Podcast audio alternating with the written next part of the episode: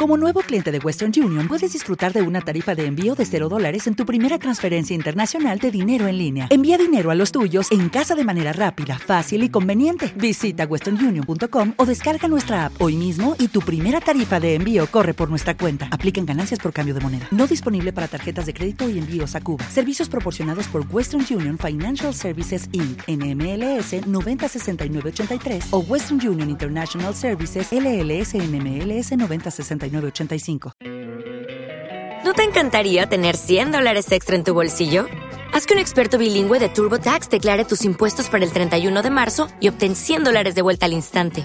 Porque no importa cuáles hayan sido tus logros del año pasado, TurboTax hace que cuenten. Obtén 100 dólares de vuelta y tus impuestos con 100% de precisión, solo con Intuit TurboTax. Debes declarar para el 31 de marzo. Crédito solo aplicable al costo de la presentación federal con TurboTax Full Service. Oferta sujeta a cambios o cancelación en cualquier momento. La Luciérnaga. Gabriel de las Casas es Caracol Radio. 4 de la tarde, 15 minutos. Sin duda, personaje central hoy será el Congreso, los congresistas que vuelven a sesiones. Tendremos discurso presidencial, por supuesto.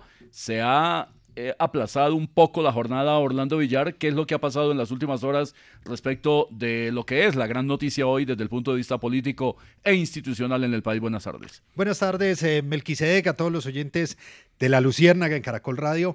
Pues sí, gran expectativa por esta jornada del Congreso de la República, donde no solamente se realiza la instalación formal de esta nueva legislatura, es la segunda de este periodo de cuatro años de los congresistas, pero es la primera instalación de Gustavo Petro y de ahí, Melquisedec, la importancia entonces frente a la expectativa del discurso que traerá el jefe de Estado al Capitolio Nacional.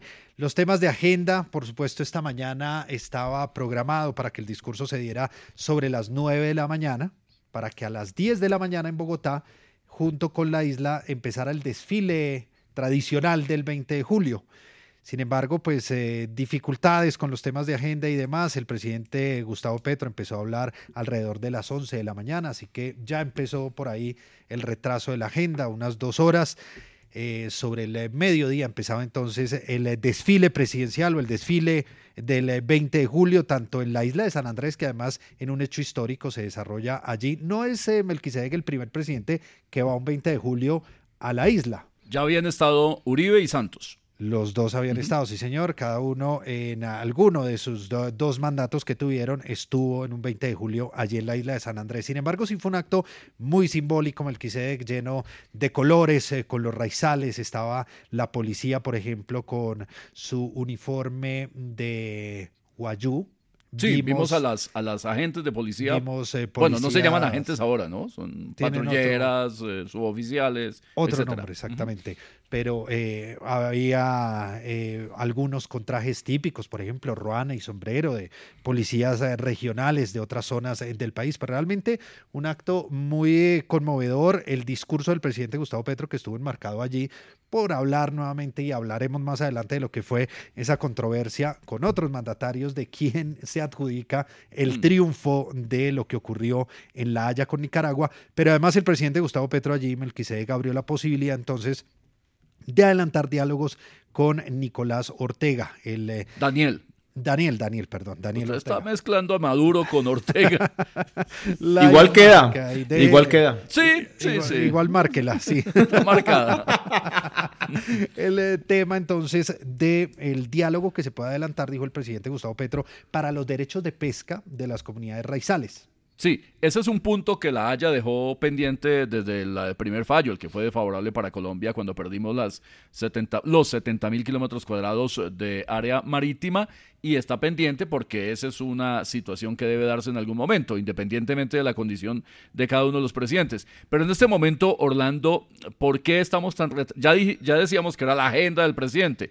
El Congreso debería haber abierto su sesión plenaria a las 2 de la tarde y la pasaron a las 4. Se había citado a las 2 de la tarde. Por ley, Melquisedec se hace a las 3 de la tarde. O sea, digamos, la convocatoria estaba para las 2 de la tarde. Sí, la van corriendo una horita a las como hora colombiana, como decimos. Por ley, digamos, tradicionalmente se instala el Congreso en pleno para que alrededor de las 4 de la tarde en punto ya esté hablando el jefe de Estado en pleno. Sin embargo, en este momento aún no se ha dado esa instalación. ¿Qué ha pasado por esos temas de agenda del presidente que llegara de San Andrés y demás? Eh, se corrió primero dos horas, eh, se movió de las 2 de la tarde a las 4 de la tarde para esa instalación oficial. En este momento no se ha dado, están eh, definiendo quién o quiénes van a ser la comisión que podemos observar se va a dirigir desde el Capitolio Nacional pasará a la Plaza Núñez, pasará a la Plaza de Armas para conectarse con la Casa de Nariño. Ya está dispuesto en este momento todo un eh, pasillo de honor con los eh, uniformados del Palacio Presidencial y en breve entonces iniciará ya esta ceremonia Melquisedec. Vamos en un momento al Congreso de la República para saber qué está pasando allí con el servicio informativo de Caracol, pero mientras tanto, como el presidente ya llegó a Bogotá, pues se ha conectado con nosotros a esta hora. Señor presidente Petro de la Luciérnaga, va como tardecito para instalar las sesiones del Congreso, ¿no? Qué raro, qué extraño. Ah, aló, aló, aló, aló, ¿me escuchan? Sí, señor, lo escuchamos perfectamente. Bueno, ¿cómo me le ha ido Melquisedec? Muy bien, señor presidente fui enajenador y patrocinador del trabajo en los holidays. sí, claro. Obligaciones. Lo lamento por usted y todo su recua de sinvergüenzas que Ah, la recua, no me diga. Crazy agresivo. Crazy Love. por todo el equipo que trabó este Independence Day, mi querido. El Día de la Independencia, sí, señor. Exacto. Los atiendo de afán, Melqui, los atiendo de afán porque es que eh, estoy muy puntual porque tengo que dar un discurso ante el Congreso, mi querido. Presidente, presidente. Lo están esperando. pero se estaba programado para las 4 de la tarde. 4 de la tarde. ¿Qué hora son, Risa Loca? Risa Loca, ¿qué hora son? Presidente, son las 4 y 21 minutos ya prácticamente ya se acabó la semana y el día y todo, ¿no? no, pues sí, prácticamente, presidente. pero bueno, ahí ya tienen hasta las 11 de la noche, hay parqueadero ahí de años al Congreso y bueno, ¿quién es el presidente? ¿Quién? Pues usted, señor presidente, por eso, se espera que dé ejemplo con la puntualidad. Además, soy hoy por el pico y placa y todo es una cosa impresionante, por eso llegué tarde. No, había pico y placa en San Andrés, en el espacio aéreo colombiano. Pico y placa y hoy es festivo, o sea que menos. Bueno, pues, si yo digo que tengo pico y placa es porque tengo pico y placa y listo. Pues Melquisedec Melquisedec. Sí, sí, presidente. La, la, que le habla ahí es Laura Sarabia. ¿Todavía está trabajando con usted? No, ella todavía no está, señor. Ella ya no está. Pero oiga, ¿a usted no le gustaría quedarse con el puesto de asistente ya que No, no, señor. Muchas gracias. y para estar llegando tarde a toda hora y a, todo lugar. Pero, no, no los dejo porque tengo que instaurar unas sesiones a las cuatro. Sí, allá lo están esperando. De verdad no lo, no lo demoramos más porque el Congreso debe cumplir con su agenda. Presidente, buenas tardes. ¿Ya vieron Barbie? Eh, sí, creo que usted nos dio un adelanto en un eh, famoso video. Hoy la estrenaron a las 11 de la mañana en todos los cines, Barbie. Sí, señor. muy bonita y es muy sentimental. Sí, me imagino que San Andrés la llevó, claro. Presidente, muchas gracias por acompañarnos a esta hora y por favor vaya y cumpla. Trate de llegar no tan tarde. 4.22 minutos. La Luciérnaga. Dirige Melquisedec de las Casas. 4 de la tarde, 23 minutos. Orlando, ¿qué está pasando en el Congreso a esta hora? Me imagino que el servicio informativo está completamente listo y dispuesto eh, con estas demoritas, por supuesto, pero bueno, desde las 6 de la mañana, Melquisedec. ¿Los mandó a las 6 de la mañana? Desde las 6 de la mañana está el equipo político de Caracol Radio en la Plaza de Bolívar, en el Capitolio, en la Casa de Nariño, desde todos los puntos, cubriendo todos los ángulos eh, de la información. Allí está nuestro editor político, Diego Perdomo. ¿Qué pasa a esta hora en el Capitolio? Ya arrancaron por el presidente, ya arrancó la comisión por el presidente. A las 3 y 25 dijo que estaba listo en su cuenta de Twitter. ¿Qué está pasando a esta hora, Diego? Orlando Melquisedec, buenas tardes para usted y para todos los oyentes eh, de la Luciérnaga. Efectivamente, mire, lo que está pasando en este momento es que llegó el presidente del Senado, Alexander López, saludó, instaló la sesión. Y lo que ha hecho es eh, dar inicio a la sesión en la que se instalará la segunda legislatura. Están haciendo el llamado a lista en este momento. Ya están llegando cada uno de los congresistas, están reportándose. Luego lo que sigue efectivamente es el himno nacional. Posteriormente las palabras del presidente saliente del Congreso de la República, Alexander López y luego de esto, pues efectivamente una comisión recogerá al presidente Gustavo Petro, quien viene y oficialmente instala esta segunda legislatura. Libros con eh, del gobierno colombiano con un resumen de gestión reposa sobre cada una de las curules, así que estamos a la expectativa de que salga esta comisión que en Cámara de Representantes ya tiene nombre, dice Sebastián. Sí, ya de hecho hay varios representantes de todos los partidos que van a ser los que irán a acompañar y a recibir al presidente Gustavo Petro en la Plaza de Armas. Entre ellos está Oscar Darío Pérez del Centro Democrático, John Alexander Quevedo del Partido Conservador y que de hecho está suspendido por esta colectividad, Wilmer Carrillo de la U, por los liberales iría, Silvio Carrasquilla, de Cambio Radical Hernando González, James Mosquera de Curules de Paz del Partido Verde Marta Alfonso, Liga de Gobernantes Erika Tatiana Sánchez, la Curul Afro Ana Rogelia Monsalve del Pacto Mari Perdomo y por el Partido Comunes Germán Gómez. Pues en este momento se está terminando de hacer el llamado eh, a lista de cada uno de los senadores y representantes a la Cámara. El presidente Gustavo Petro sobre las 3.30 de la tarde dijo que estaba listo, así que eh, una vez eh, se haga el llamado a lista arrancan los actos protocolarios, luego el discurso, como les decía, de Alexander López y posteriormente las palabras del presidente Gustavo Petro y luego, por supuesto, la réplica o, el mensaje que va a dar la oposición tras escuchar el mensaje del presidente Gustavo Petro. Así que vamos a estar atentos con todos los detalles desde el sistema informativo, el de servicio informativo de Caracol Radio, para que todos ustedes se enteren minuto a minuto de lo que está pasando aquí en el Congreso de la República. Gracias, Diego. Seguimos eh, atentos con el minuto a minuto de lo que es esta ceremonia de instalación del Congreso de la República y lo que será la primera intervención del presidente Gustavo Petro ante este Congreso. La expectativa sobre qué va a hablar, si llega con un discurso conciliador buscando generar esa coalición nuevamente de gobierno que le permita ampliar su mayoría para lograr las reformas que espera presentar el, Congreso de la República, que son la reforma a la salud, la reforma a las pensiones, la reforma laboral, entre otras iniciativas, la humanización de las cárceles, por ejemplo, eh, iniciativas que iremos desarrollando Melquisedec durante toda esta emisión. Vale eh, contarles a algunos oyentes que no lo sepan, el 20 de julio es el día emblemático de la instalación del Congreso y entonces tenemos Congreso Pleno, que es una sesión conjunta de Senado y Cámara para escuchar al presidente de la República. Ese es el único motivo por el cual se reúnen las dos cámaras de manera simultánea y preside en este caso quien esté a la cabeza del Senado, que es eh, hoy Alexander López. El discurso presidencial es más o menos a la usanza de lo que ocurre en Estados Unidos cuando se llama el Estado de la Unión. Es un momento en el que el presidente de la República aprovecha para contarle al país y en un informe de rendición de cuentas al Congreso qué está haciendo su gobierno, cómo lo está haciendo y qué espera hacer en los próximos meses. Cuando termine esta sesión, entonces se separan el Senado y la Cámara y van a elegir a sus respectivos dignatarios. 4 de la tarde, 28 minutos. Ana Luciana Camino y loca a trabajar. Arriba señor, no nos vaya a hacer llorar. ¡Arriba rating! ¡Qué energía! ¡Qué entusiasmo! Sí, prácticamente... ¿Qué, señor? Se acabó la semana. Yo, bueno, esta vez creo que estoy de acuerdo con usted, señor. Sí. No, y entonces mañana. No, qué? no, no, dice prácticamente. no, pero- Él no ha dicho que se acabó. Pero, y entonces queda. Él no, dice falta, ahora Sí. estamos en un jueves festivo, Sí. atravesado, por lo tanto, pues el viernes va a ser para mucha gente como un puente medio escondido. Atravesado. ¿y Atravesado. a los que no les dieron permiso y los que tienen todavía. A los que no nos dieron que no nos permiso. dieron, se dice, a los que no nos dieron. A los que no nos dieron permiso, estamos cumpliendo la obligación con los oyentes. No le dieron a usted, yo mañana me Y voy. don Oscar. Ah, con- sí. Ah, ah, bueno, Ah, no, gracias. eso sí. Eh, Ah, bueno, yo apenas estoy a cargo hoy, así que mañana usted resolverá su problema con el señor director. Pero don Oscar, como siempre, eh, con todo el entusiasmo y mucho más este día de la independencia, ¿no, Oscar? Sí, muchas gracias Melquisedec por la oportunidad. Esperamos hacer las cosas bien y sacar un resultado que es importante.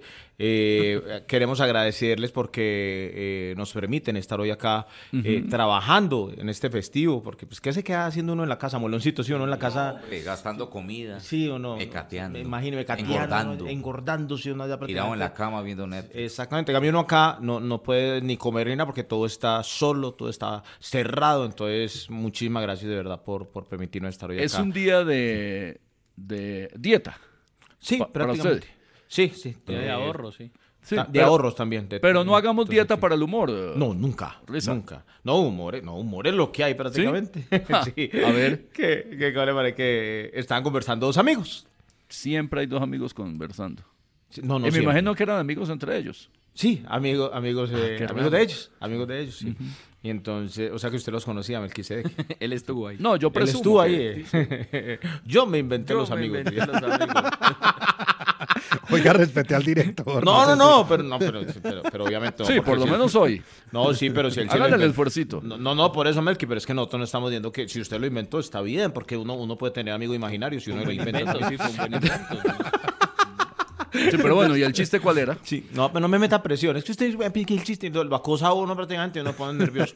Entonces, que, que estaban conversando los dos amigos y le dice un amigo al otro, imagínate que intenté organizar un torneo profesional de escondite. Y ahí no jodas. Torneo profesional de escondite. ¿Y, y qué? ¿Y ¿Cómo te fue? No, eso fue un completo fracaso. ¿Y por qué? Porque los buenos jugadores son difíciles de encontrar. Bueno, Melqui. Bueno, Bueno, no, no, no, Tengo que estar Melqui, muy es- desocupado un 20 de julio para creer que esto es un chiste. Gracias, pero es un chiste. Gracias, Melqui, No. por el apoyo. A ver si de pronto con otro señor mejoramos esto.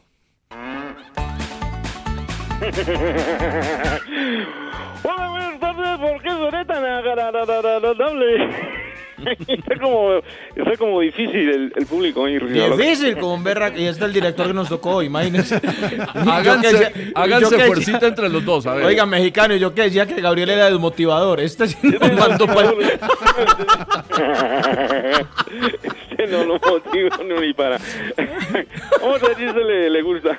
En, en una finca que los, los animales empezaron a hacer eh, huelga, los animales. Estaban haciendo huelga, entonces dijeron, no, necesitamos un vocero, ¿no?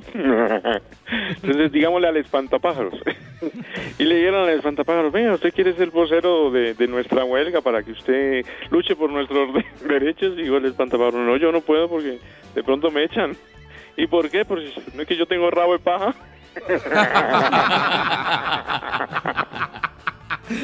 A nosotros sí nos gustó. Sí. Every day, we rise, challenging ourselves to work for what we believe in. At U.S. Border Patrol, protecting our borders is more than a job, it's a calling. Agents answer the call, working together to keep our country and communities safe. If you're ready for a new mission, join U.S. Border Patrol and go beyond. Learn more at cbp.gov/careers. Como nuevo cliente de Western Union, puedes disfrutar de una tarifa de envío de 0 dólares en tu primera transferencia internacional de dinero en línea. Envía dinero a los tuyos en casa de manera rápida, fácil y conveniente. Visita westernunion.com o descarga nuestra app hoy mismo y tu primera tarifa de envío corre por nuestra cuenta. Aplican ganancias por cambio de moneda. No disponible para tarjetas de crédito y envíos a Cuba. Servicios proporcionados por Western Union Financial Services Inc. NMLS 906983 o Western Union International Services LLS NMLS 906985. La Luciérnaga.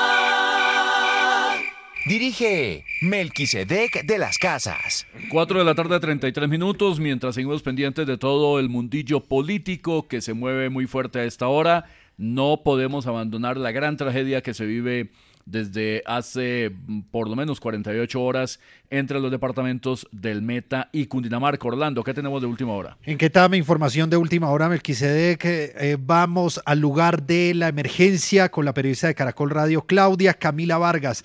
¿Qué está pasando a esta hora? Noticia frente a las labores de búsqueda. Claudia, buenas tardes. Orlando, buenas tardes. Le cuento que el Cuerpo Oficial de Bomberos de Cundinamarca suspendió las labores de búsqueda y rescate de los nueve desaparecidos tras la avalancha en Quetame, específicamente en el sector de El Naranjal, pues hay alerta de desbordamientos de varios ríos de la zona, como lo son Contador y Río Negro. Recordar, Orlando, que desde ayer un helicóptero sobrevolaba la zona para mirar posibles represamientos y hoy se evidenció justamente que había alerta en la parte alta y baja del río Contador y esto pone en riesgo a varias personas, varias comunidades que están en estas inmediaciones. Estamos hablando de personas que viven en la vereda los Limoncitos y también en Guayabetal. Por eso, para, para evitar futuras tragedias, inició la evacuación de estos habitantes. Eh, también recordemos, Orlando, que en este momento hay más de 400 personas en la zona, sin embargo, se suspenden las búsquedas, se suspende la búsqueda de estas personas, de las nueve desaparecidos. Recordemos que esta tragedia en el Naranjal deja a 20 personas sin vida, Orlando, y también incomunicado, pues obviamente en los llanos orientales. As a new Western Union customer, you can enjoy a $0 transfer fee on your first international online money transfer. Send money to your family and friends back home the fast, easy, and reliable way. Visit westernunion.com or download our app today to get started, and your first transfer fee is on us. FX gains apply, not available for credit cards and transfers to Cuba. Services offered by Western Union Financial Services Inc. and MLS 906983 or Western Union International Services LLC and MLS 906985. 4.35 minutos, pues es la información entonces desde Quetame con este cubrimiento también especial que hace Caracol Radio acompañando a las víctimas de esta emergencia. Y claro, como siempre, esta mezcla de realidad y ficción, la dura realidad y la ficción aquí con nuestro Toño Navarro, que por supuesto está muy atento a todo el mundo político. Él ya no es congresista, ha pasado por ahí durante muchos años, pero por supuesto es un hombre que tiene mucho para contarnos.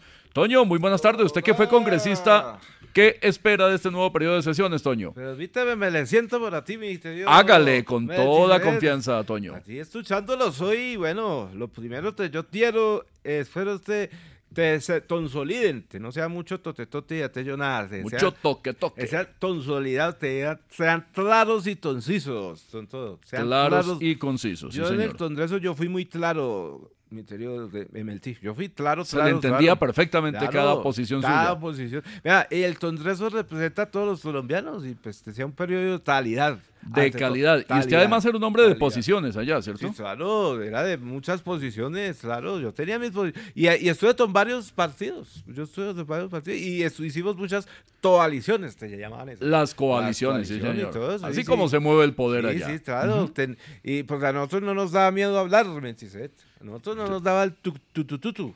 El tucutucu. Ay, le dio tu tu tu tu tu. No, a mí A, nunca- a los de ahora como que les da les mucho tucutucu, ¿no? tucutucu, sí, claro. Y como te te digo, será te no, pero bueno. Y este Le- ¿Les hace cómo? les hace, eh, les hace así como teléfono tupado, se dice. Les Menos mal no- tu, tu, menos sí. mal no hay cámaras. doctor Exacto, sí, sí, sí, sí. Este también unos TC30 se pueden pasar tranquilos y se y pasan más bien más pendientes de otras cosas de- del Congreso y todo eso. Entonces, por favor, entonces te se pongan de acuerdo, te hagan buenos debates, ¿sí o no? Ese Sí, sea esperamos bueno. debate, esperamos controversia Exacto. civilizada como es la democracia. Te sea bueno y te no se nos vinagre las cosas como el tumis. El, tu, el cumis. El tumis. Ah, el cumis. El tumis. Que sí, se avinagra el cumis. Se avinagra el tumis. Sí. Se nos daña el cumis. Si no tú funda el tumis con el tumis, el chitle. Hay un chitle que es el tumis. No, pero este es el cumis. Ese es el tumis, sí, sí. claro, el te se avinagra, el otro es para mastar tumis. Pues doctor Navarro, como usted lo dice, el Congreso de la República es el protagonista hoy y por supuesto en la Luciérnaga le dedicamos este revolcón. Marica, ya.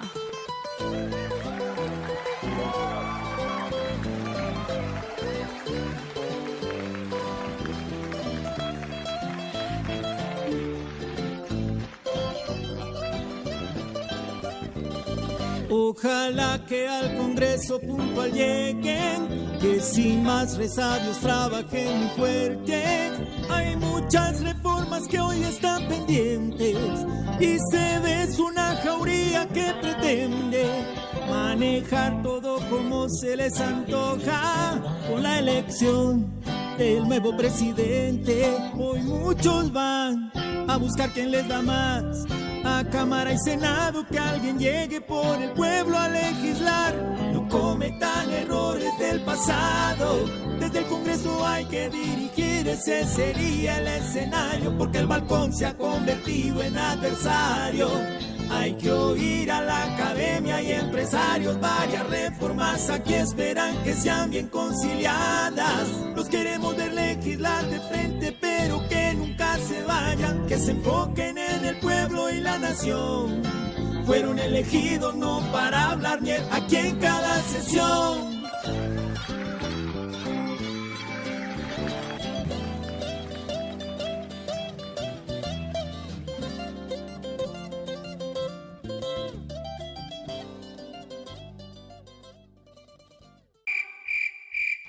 Cuatro de la tarde, 40 minutos. Seguimos aquí en la Lucierna de Caracol Radio, acompañándolos en este 20 de julio, Día de la Independencia Nacional. Muchos desfiles, como se acostumbra, y entre otras, eh, muy emocionante, Orlando, la enorme cantidad de gente en todas las ciudades, en el caso particular aquí en Bogotá, fue por la avenida Boyacá. Y cuando yo venía para Caracol me encontré una verdadera multitud, especialmente familias enteras, caminando después de vivir con toda emoción estos desfiles patrióticos. En la Boyacá, Melquisedec, desde la calle 153 hasta la calle 127, un mar de gente. Realmente la cantidad de personas que salieron, uno a veces cree que esa tradición se ha perdido, No, pero no, sabe hay que mucha gente. con la bandera en la mano, los niños con camisetas de Colombia, Pero me era- pareció además muy hizo particular. buen clima, hizo buen clima, sol, la gente no tuvo que preocuparse por la lluvia. Eh, eh, epa Colombia, No, epa, pero- epa, pero- epa, pero- epa, Señorita. epa, epa. Qué Epa, rico, amiga, amiga, ¿cómo estás, amiga? Ay, No, amiga, pero- te saludo. ¡Mua! Doña Un Epa, pico, amiga. ¿u- ¿usted andaba en el desfile también? Amiga, sí, amiga, como siempre, bien percha, amiga, porque me encanta, me encanta la gente, ¿Cómo amiga, y amo? Colombia, amiga. Amiga de amarillo, azul y rojo, amiga. Porque yo soy la EPA Colombia. Eh, eh, EPA Colombia. amiga, primero que todo, muy buenas tardes, Muy buenas amiga. tardes, Qué eh, bonito es ¿cómo me le saludar y ser saludado. Y amiga, tú sí eres mi amiga porque No, mejor no, no, amiga que es la Gabriel Yo no seré está hoy, amiga. amigo suyo, no soy, podría serlo, pero no lo soy. Eh, amiga, no. Ay, amiga, qué difícil eres, amiga, qué difícil. marica, qué alegría poder celebrar la independencia de Colombia. Pero qué ironía, marica. Los que trabajamos como independientes no podemos descansar el día de la independencia. Ay, en, eso tienes razón, de acuerdo, amiga. sí. Lindita, te cuento. Por eso aproveché y me vine a disfrutar de los desfiles, pero también a vender mis queratinas, ¿Cómo? amiga. No, Mejor no dicho, estoy como la muchacha que se va para Europa con el sugar. O sea, disfrutando pero trabajando, marica. No, no, no, no. no. Ay, no, lindita. Por eso decidí, eh, decidí salir a los desfiles a vender mi queratina temática, amiga. ¿Cómo ¿Por así qué temática? temática? Porque todos los taros tienen una banderita de Colombia y porque usted me compra en este 20 de julio y yo me hago más independiente, marica. Ay, No. amiga, te amo, te amo mucho, amiga. Muchas gracias por acompañarnos, gracias, Epa. ¿Cómo es que se llama Epa? Daneidi Barrera Rojas, amiga. Daneidi Darerarera, darerarera. Bueno, Orlando, pero terminamos de contar qué No, pasó con esos un- desfiles un emocionantes. espectáculo, más de 9 mil miembros de la fuerza pública estaban ahí. Miren, en este momento, y, y le pauso un momentico Sí, claro. el tema del desfile, porque ya el presidente Gustavo Petro a esta hora está saliendo desde el Palacio Presidencial, desde la Casa de Nariño, está acompañado a su costado derecho de la vicepresidenta Francia Márquez, muy elegante ella, con un vestido blanco. En este momento le hace honores la Guardia Presidencial, que ha hecho una calle de honor que va desde la entrada del Palacio Presidencial, cruza la Plaza de Armas del Palacio de Bolívar, cruza posteriormente la plazoleta que hay allí, entran a la Plaza Núñez, que es el costado posterior del eh, Capitolio del eh, Senado del Congreso de la República y allí entrará el presidente entonces donde ya lo está esperando el Congreso en pleno. Se adelantan los actos protocolarios, pero bueno, hablábamos del desfile y realmente una muestra de una cantidad de, digamos, diversidad, no solamente la fuerza, con las diferentes divisiones, el grupo élite del ejército, la división de asalto aéreo, las fuerzas especiales antiterroristas, un eh, comando aéreo, el comando desminado, la caballería, pero también lo que se observaba, especialmente en la celebración que se dio en San Andrés, donde estuvo el presidente Gustavo Petro, pues era una diversidad realmente de etnias, de colores, eh, realmente una fiesta la que se vivió allí y es eh, impresionante una cantidad de símbolos además que quiere representar el presidente Gustavo Petro sobre lo que es su gobierno y la diversidad que existe también al interior de las fuerzas militares. Me gusta mucho una imagen que está proyectando la televisión oficial en primer plano, esa estatua mm, que a mi juicio es de las mejor elaboradas de Antonio Nariño, que para muchos, y me incluyo, es el hombre más grande de la historia política del país. Esa estatua está ubicada dentro del Capitolio Nacional, en el límite con la Casa de Nariño. Exactamente, en, en el, en medio de la Plaza de Armas y la. Plaza Núñez, que conecta los dos eh, eh, centros de poder más grandes del país, que son la Casa de Nariño y el Capitolio Nacional, está una plaza que la abrió el presidente Gustavo Petro, recuerda Melquisedec, a la población, al público. El 7 estaba cerrada, estaba cerrada y él da la instrucción para que esas rejas se abran y se dé paso a los colombianos para que transiten allí. Usted puede transitar por esta plazoleta sin ingresar al paso presidencial y sin ingresar al Congreso de la República. Pues ahí está todo el acto protocolario previo a la entrada del presidente de la República al recinto de la sesión plenaria del Congreso. Se reúnen Cámara y Senado para escucharlo en los próximos minutos. Mientras tanto, aquí seguimos en la Luciérnaga de Caracol 446. La Luciérnaga. 4 de la tarde, 47 minutos aquí en la Luciérnaga de Caracol y mm, desafortunadamente pues tenemos que ocuparnos de una cosa que se volvió paisaje corriente en el país y es la corrupción, la plata que se pierde y nadie mejor para que nos hable de eso que nuestro cura Hoyo de la Luciérnaga. Padrecito, buenas tardes. ¡Perros! ¿Cómo estás, mi querido Melquisedec? ¿Qué tal, eh, padrecito? Muy bien, sí señor. Bien, hoy aquí celebrando esta batalla de Boyacá tan importante. No, para no, no, no es la batalla de Boyacá. Es el día de la independencia, el grito de la no, Casa del Florero del 20 de julio, señor. Ah, Está como ya, equivocado. Ah, fue el 20 de julio, cuando se apareció el 20 de julio, el, el divino niño. No, no, no, Entonces, no, bueno, tampoco. felicidades. No, usted está perdido, señor. Que respete. Ah, no. Ah, bueno, pero ¿qué más, mi querido Melqui? Muy bien, eh, padrecito. Ay, no, me, no me jodas, no me Óigame. jodas. Vale, que te tengo aquí unas hembritas ahí bien bacanas. Ah, ya voy, ya voy. Venga, ya venga, voy. no, no, oi- oiga, no, venga, respete a la audiencia, señor. Eh, venga, padre, ¿usted tiene el dato de dónde se nos embolató una platica por ahí como Ay, bastantica? ¿34 pero mil mira. millones? Pero, pero mira, como decimos los peladitos, empieza el fincho. Y el fin de semana, y como dice Risa Loca, pónganme mi cortinilla. Prácticamente se acabó ya la semana. Oye, 20 ya. Eso, gracias. Ven, mi querido ¿Se Melquisedec. embolató la plata o no? ¿O se perdió? Tengo que corregirte Se la primero que robaron. todo. No, no, te corrijo. La plata no es que es embolate. Cambia de dueño. O uno por error pasa un dinero público a una cuenta personal, pero no se embolata. La, la plata está ahí en algún lado. Un error de digitación, me imagino. Exactamente, eso. Sí, sí. Porque según la Contraloría no está claro que le dieron un, un uso allá en Calia 34.236 millones de pesos. más o menos. 34.236 millones de pesos. Sí, exacto. Dejamos, Nada más. en 34 mil ya, pa, y ya se perdió en 230 en esta nota. Pero bueno, se supone que están invertidos en unas obras de una planta de tratamiento. Se llaman esas las plantas. Planta, será, planta de tratamiento. La Ajá. planta de tratamiento de aguas residuales, pero eso como que Como no que la plata se hizo agua, ¿no? Sí, eso se hizo agua, se cambió de Arriba, dueño en la vuelta. Y se confabularon, no, es que se confabulan, Melquisedec. Sí, no me Yo diga lo he visto. quiénes. Los espíritus chocarreros y hasta la vista baby toda la plata y se va por otro lado. Pero tranquilo, tranquilo mi Colombia, los organismos de control harán su trabajo y no sea Estoy de acuerdo con usted. Esto da risa. Que, que los organismos de control van a hacer su trabajo. Ay, que lo bendiga su madre, no, joda. Venga, se va a demostrar que se no puede creer en la manejaron Contraloría, entonces ¿quién?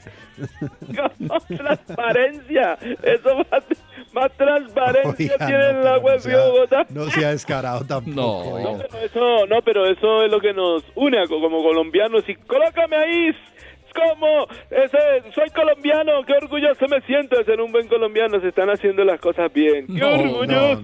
No, padre, muchas gracias. Oiga, Orlando, 34.236 millones de pesos en Eso es empresas la municipales de Cali. eso es la mitad de centros poblados. Esa ¿no? es la mitad de los se- 70.000. sí, es una cosa absurda, un proceso de No, uno no debería reírse de eso. Es- No, es- pues es esto indigna no es- no es de siempre. chiste, Desafortunadamente. Pero aquí se volvió paisaje, Melquisede, Sí. que se va perdiendo la plata y se denuncia y se denuncia, se abren procesos y al final pues no pasa absolutamente nada. Mire, un proceso de responsabilidad fiscal por obras inconclusas.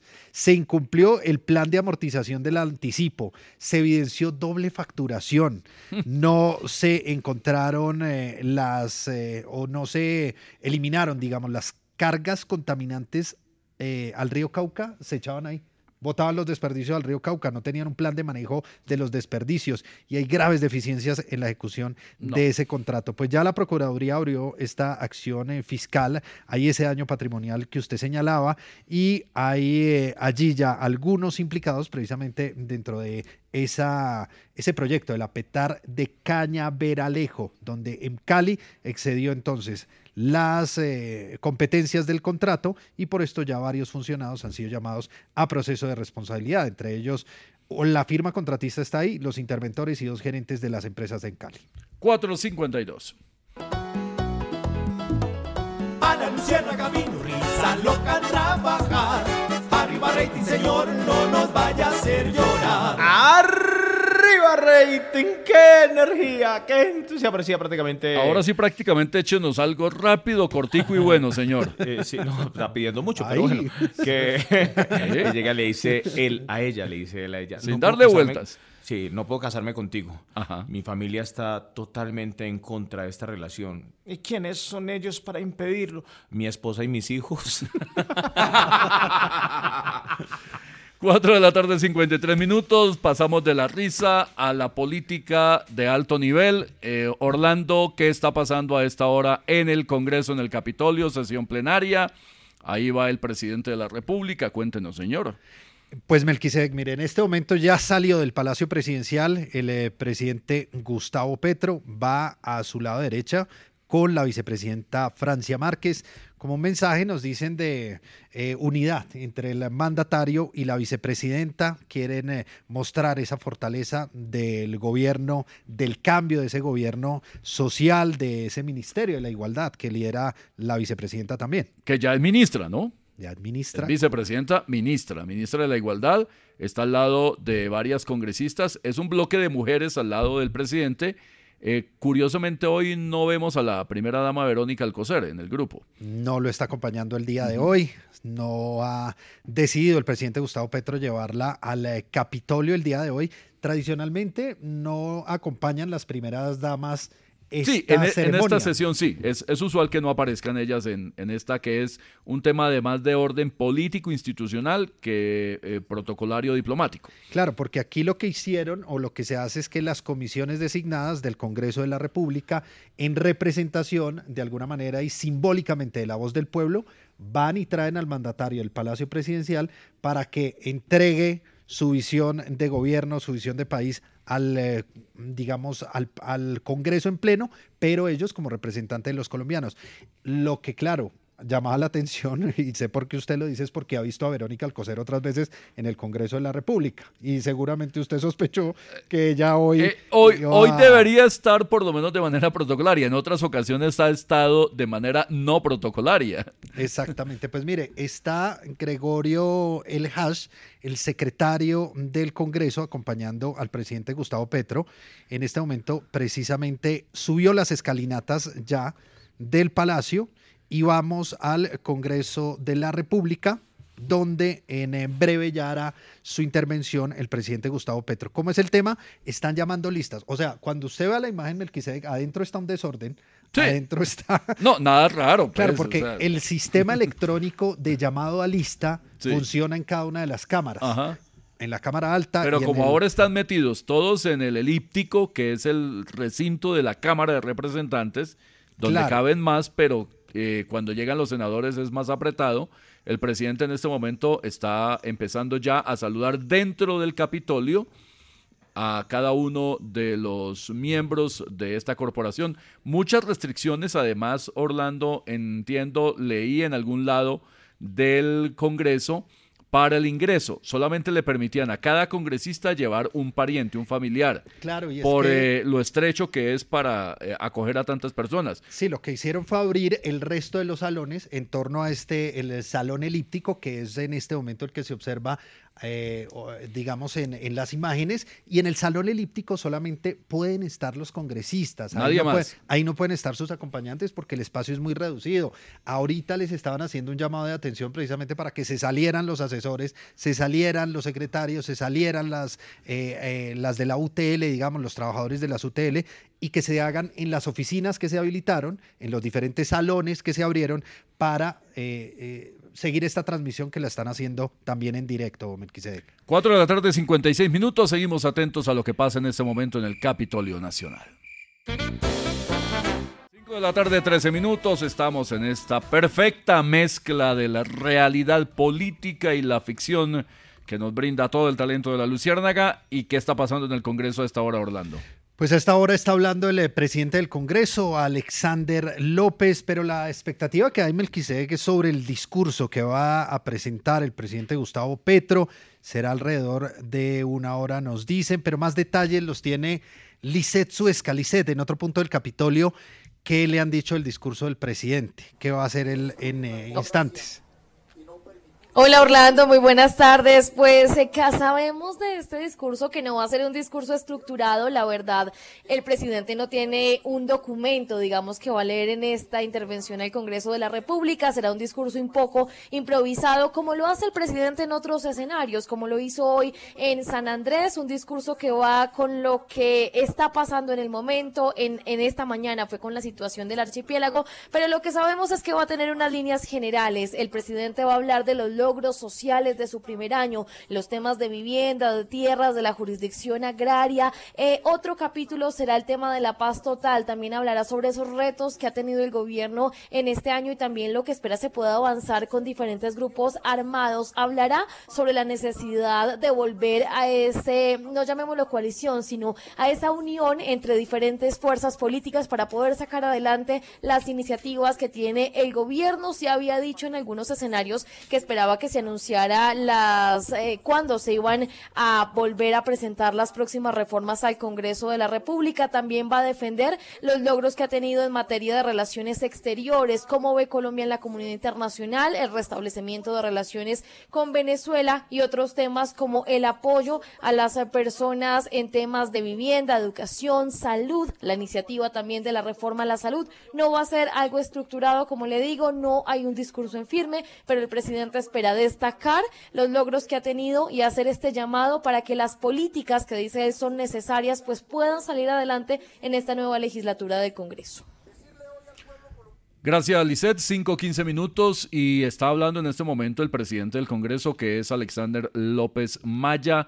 Escuchemos un poco de lo que estaba pasando en este momento allí con el doctor López Maya del Pacto Histórico. Nuestra dignidad y desde nuestra condición de hombres libertarios queremos avanzar en la construcción de la paz y en la, garantía de condiciones y derechos fundamentales para nuestro pueblo. Hoy, 20 de julio, queremos decirle a nuestro pueblo, a los jóvenes, a los niños, a las mujeres, a los campesinos, a los indígenas, a los negros, a los raizales, a los palenqueros, a los mestizos, a nuestros adultos mayores, a nuestro pueblo colombiano en general, que nuestra decisión es irrevocable e inclaudicable. Trabajaremos y trabajamos sin descanso por la dignidad de nuestro pueblo. Esa ha sido nuestra disposición y nuestra decisión a través de los años, buscar justicia social más allá del radicalismo que hoy le quieren imponer a nuestra forma de gobernar en la búsqueda de la justicia social y en la búsqueda de la conquista de los derechos de nuestro pueblo. El reto no es menor para nuestro gobierno y para este Congreso.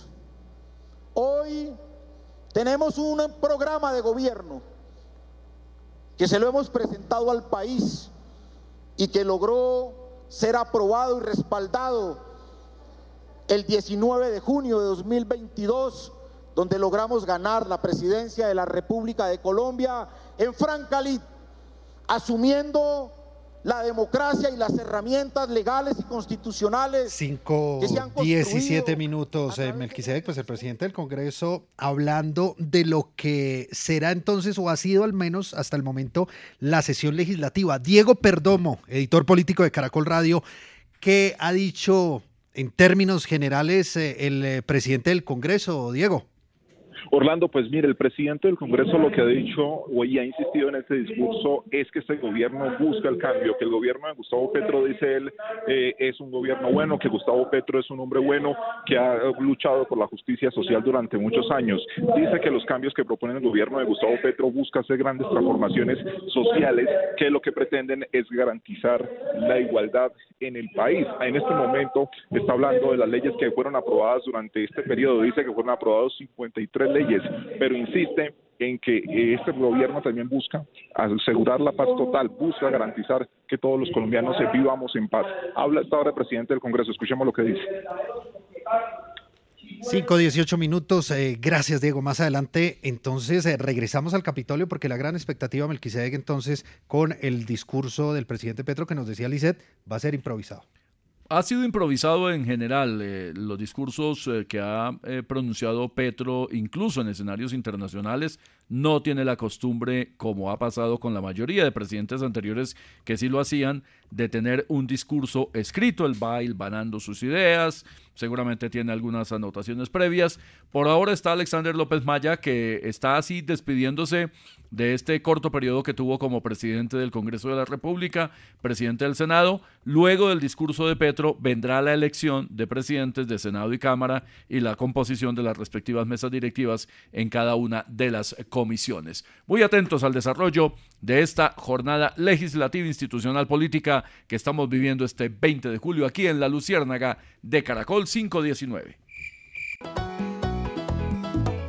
A la Luciérnaga vino risa loca a trabajar. Arriba rating, señor, no nos vaya a hacer llorar. ¡Arriba rating! ¡Qué energía! ¡Qué entusiasmo! Decía prácticamente... ¿Qué, señor? Para el humor, Melquisedec. Pues me imagino que la sección corresponde a eso, ¿no? Un buen sabor usted tiene de humor a esta hora. Sí. No, no, no, simplemente estoy diciéndole lo que esperan los oyentes No, es de que él. es cierto panita, él le mete presión a uno y mismo. Uno no puede dedicar un día festivo, 20 de julio de la independencia, para venir con cualquier cosa. No, me imagino que ha preparado lo mejor de su repertorio. Pero es que uno prácticamente un ser humano, Melqui, entonces uno, uno también siente. Usted llega así con la presión, entonces uno, uno, uno, digo, uno se pone nervioso. Ay, a ver, usted no es adolescente para ser tan sensible como hay muchos ahora. Qué pena, Melquisedec. Muchachos de La- cristal, ¿no? Usted es un hombre hecho y derecho. La, sensibilidad de nosotros los artistas no tiene que ver con la Ay, edad. no me venga con cuentos baratos. Mire a ver si justifica su presencia hoy, doctor. Esa loca. que- que llega y le dice el esposo a la esposa, amor, amor, me, me- me está dando un infarto, eh, eh, llama, llama, llama al número de emergencia. Y dice, ay, no, no traje mi celular, dame la contraseña del tuyo. No, no, tranquila, mi amor, ya, ya se me está pasando, ya se me está Esta vez le funcionó muy bien, señor. 5 de la tarde, 22 minutos. Y pues eh, personajes de primera línea que tenemos siempre aquí en la Luciérnaga de Caracol, como la señora vicepresidenta y ministra. Francia Elena Márquez, señora vicepresidenta ministra, ¿cómo le ha ido hoy con los desfiles, con esta jornada de la independencia? Melky, muy buenas tardes para todos ustedes y un saludo bien especial para nuestros militares, militaras y maleteros. La verdad es que los desfiles han estado muy bonitos. Mejor dicho, si a ustedes les ha gustado y se han emocionado, imagínense yo que los veo desde el helicóptero. La verdad es que ha sido un día diferente porque hace apenas unos años yo me veía un solo desfile en siete horas y hoy veo hasta siete desfiles en una hora desde el helicóptero. A propósito de eso, Melquisedec, ¿usted sabe por qué todos los militares salieron hoy con casco? Pues eh, salen con casco porque eso hace parte de la indumentaria de, de los militares. No, no, no, señor. Es por si de pronto se me llega a caer un zapato desde el helicóptero. No, Feliz vicepresidenta tarde ministra. para todos los nadies y las nidias. Gracias, señora vicepresidenta ministra. 5 de la tarde, 23 minutos. Seguimos pendientes del comienzo del discurso del presidente de la República, Gustavo Petro Urrego, en la instalación del Congreso Nacional. Sesión conjunta. Ha terminado el presidente del Congreso, justamente Alexander López Maya. Sí, acaba de terminar su discurso que duró alrededor de unos 20 eh, minutos. Melquisedec se iba extendiendo un poco el presidente del Congreso, pero haciendo esa, ese resumen de lo que fue la agenda legislativa y donde destacaron, entre otros proyectos, mire, la jurisdicción agraria, que es uno de los grandes logros, digamos, de lo que fue esa legislatura, pero también quedaron muchas deudas, ¿no? La regulación de la marihuana, la eh, regulación y humanización de las cárceles, proyectos varios que van a entregar y se prepara en este momento Melquisedec ya el presidente Gustavo Petro que va a iniciar su intervención. Vamos al Capitolio, donde a esta hora ya hay absoluto silencio y empieza a hablar el presidente de la República, Gustavo Petro. Periodo legislativo y dos actos legislativos. También logramos 5.25 minutos habla el su presidente. compañero Yerney, presidente del Congreso de la República, mi compañero hace muchos años, Alex Maya, presidente de la Cámara de Representantes, también compañero de hace muchos años, David Ricardo Racero Mallorca. Presidente de la Corte Suprema de Justicia, Fernando Castillo Cadena. Presidente del Consejo de Estado, Jaime Enrique Rodríguez Navas. Presidente del Consejo Superior de la Judicatura, Aurelio Enrique Rodríguez Guzmán. Presidente de la Jurisdicción Especial para la Paz, Roberto Carlos Vidal López. Ministras, ministros y funcionarios del Gobierno Nacional. Altos mandos de las Fuerzas Militares y de la Policía Nacional. Alcaldesa Mayor de la Ciudad de Bogotá, Claudia López Hernández. Secretario General del Senado, Gregorio El Hash Pacheco. Secretario General de la Cámara de Representantes, Jaime Luis Lacutir Peñalosa. Medios de comunicación nacionales e internacionales. A todo el Congreso aquí presente, senadores, representantes a la Cámara, senadoras, una inmensa porción de mujeres que hoy hacen leyes en este país y que es uno de los cambios que la historia de Colombia tiene, y en general a todo el pueblo colombiano que hoy nos acompaña a través de los medios audiovisuales. Cumplo mi primer año casi, y este es el primer discurso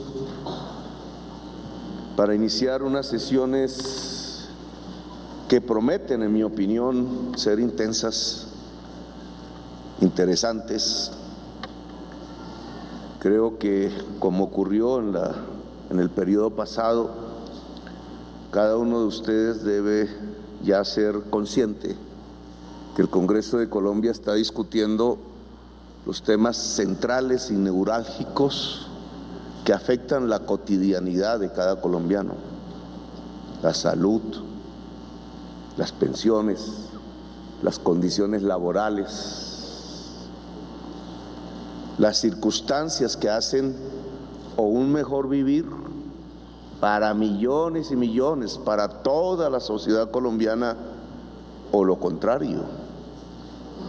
No es un Congreso marginal, no está debatiendo leyes inocuas, inocuos, no está en otro país ajeno al de nuestra propia sociedad colombiana. Están ustedes en el centro del país. Y así será en los meses que vienen. Y es importante por lo menos tener clara para cada congresista, para cada ciudadano, ciudadana, la posición del gobierno, qué es lo que pretende, para dónde va. Que no se puede forjar esa idea a través del prejuicio.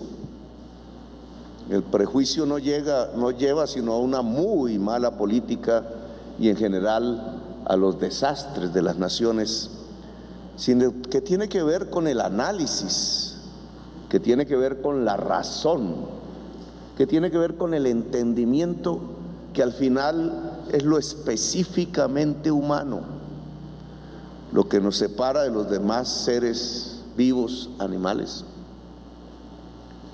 Y por eso quiero comenzar un poco explicando algo conceptual sobre qué es lo que busca el gobierno colombiano, qué es lo que le propone al país y qué es lo que le propone al Congreso, por tanto. Nosotros dijimos en campaña electoral, queremos construir de Colombia una potencia mundial de la vida. No es un eslogan de campaña como tantos, es un concepto. Realmente creemos que Colombia en el escenario actual de la humanidad puede ser potencia y lo puede ser alrededor de volver la vida un eje de la lucha política y social. La vida como un concepto que entra en la política, que antes era un lugar común porque quién podía cuestionar la vida, dirían en parlamentos antiguos, incluso quienes no habían vivido o no habían leído sobre los grandes genocidios en la humanidad, las grandes extinciones de la vida en el planeta, hace millones y millones de años. Quizás para nosotros la vida era un continuum, era una rutina, todos los días sale el sol y se oculta, la vida permanecerá aquí por tiempos incluso eternos. Y resulta que así no es hoy.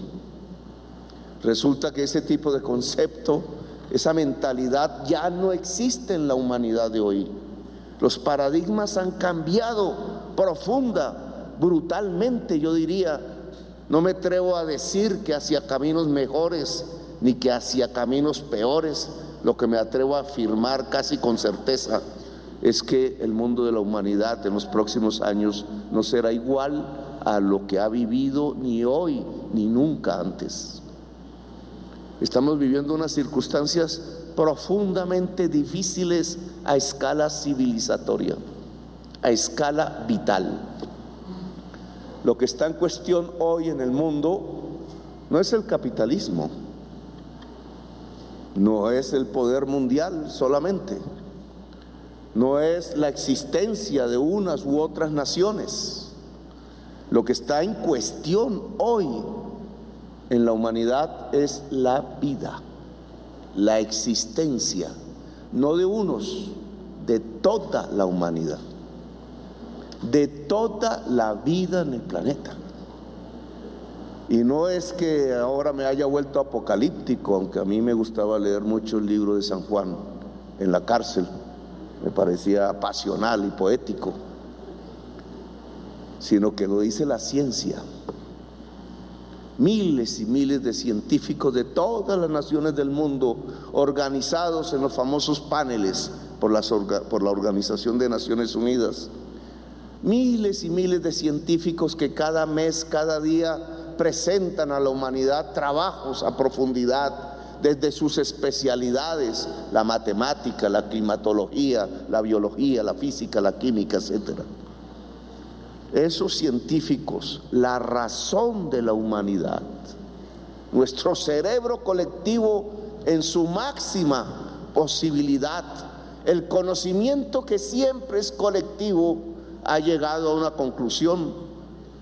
Estamos a puertas de la sexta extinción, de una posibilidad de que este planeta siga, pero sin la vida, pero sin nosotros.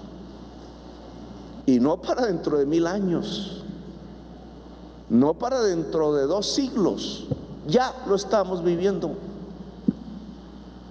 Solo en las páginas de Europa o del sur de América, de los periódicos, de los noticieros, las curvas que presentan a veces complicadas sobre los exámenes de la temperatura en el mar del norte o en los veranos de los últimos años y descubren una noticia que llena de miedo. El verano más caliente se está viviendo de los últimos 120 mil años. La sequía está al sur. La ciudad de Montevideo se quedó sin agua. En China la temperatura es de 52 grados centígrados, invivible, si no hubiera tecnología y en el Golfo Pérsico alcanzó a 62 grados centígrados. Cualquier ser humano que se exponga media hora allí muere.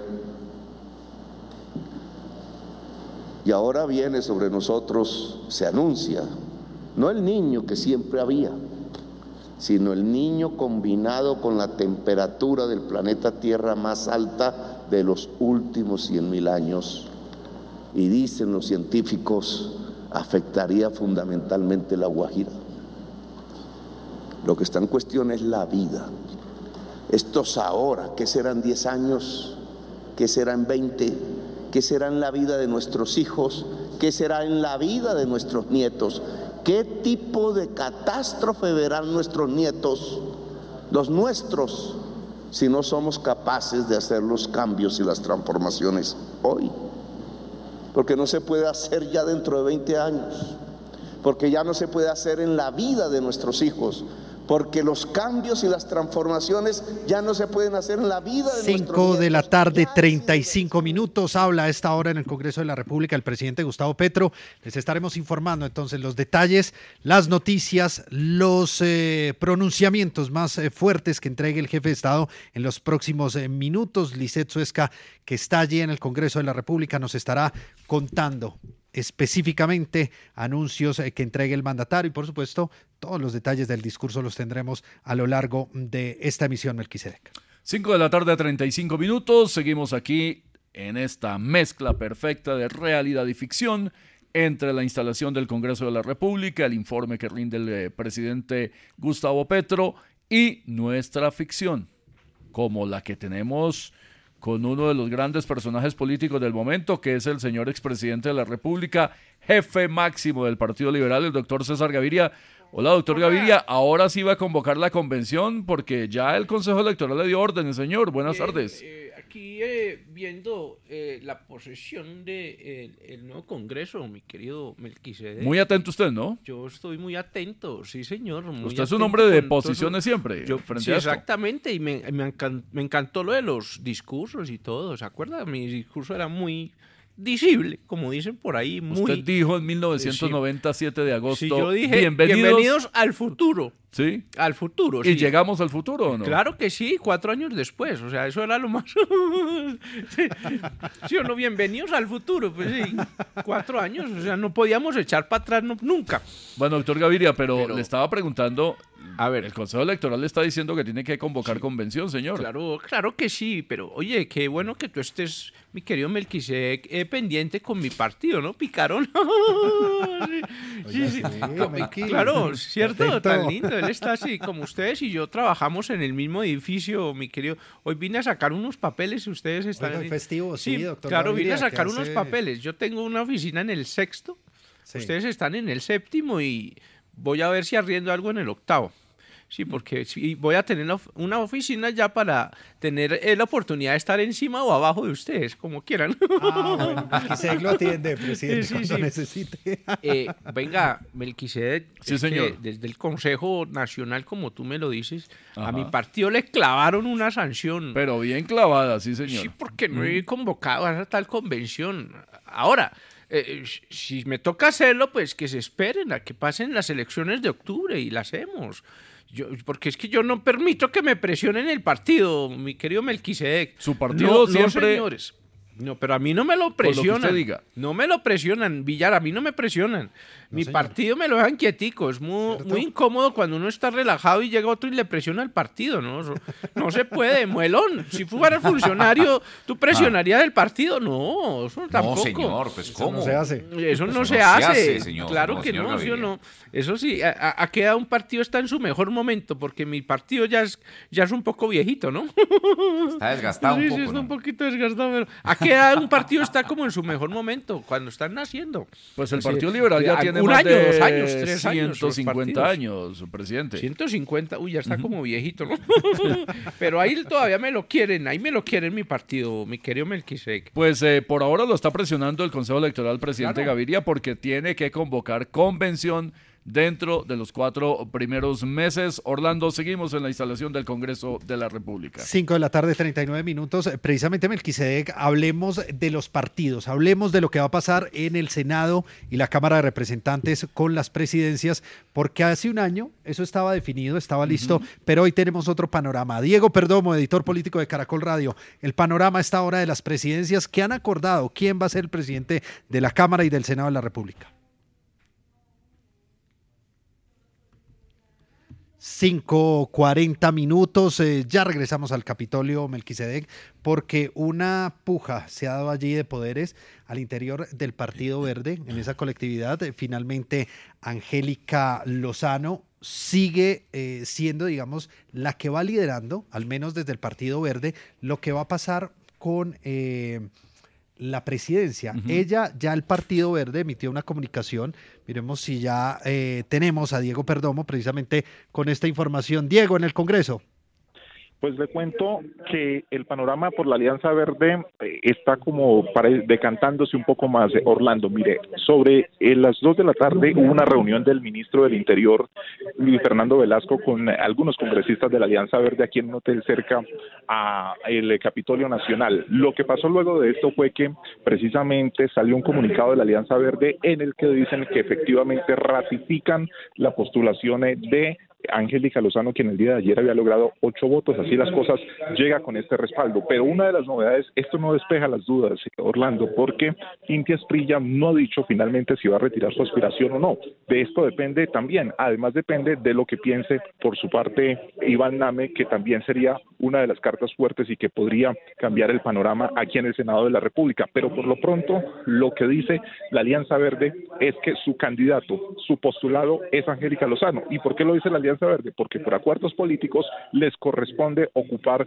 prácticamente esta posición, esta mesa directiva, encabezarla concretamente en la presidencia. Así que este es el panorama por el Senado de la República. Sebastián también tiene el panorama Orlando de la Cámara de Representantes. Sí, Sebastián, precisamente en eh, la Cámara de Representantes hay una situación eh, compleja con el Partido Liberal, con los acuerdos eh, que se habían logrado.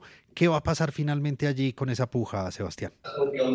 Sí, Orlando, pues aún no hay claridad. En este momento se inclina la balanza a favor del representante Andrés Calle, que es el candidato del gobierno. Esta tarde, de hecho, una reunión entre varios miembros de la Cámara de Representantes del Partido Libre. Entonces se acordó que la mayoría de ellos, estamos hablando de cerca de 27 de 32 que son en total en esta corporación, que estarían apoyando al representante Calle. De hecho, el representante también, Carlos Ardira, que era otro de los aspirantes, eh, decidió declinar su aspiración y ha dicho que va a apoyar al representante Andrés Calle para que sea el reemplazante del actual presidente de la Cámara, David Rosero.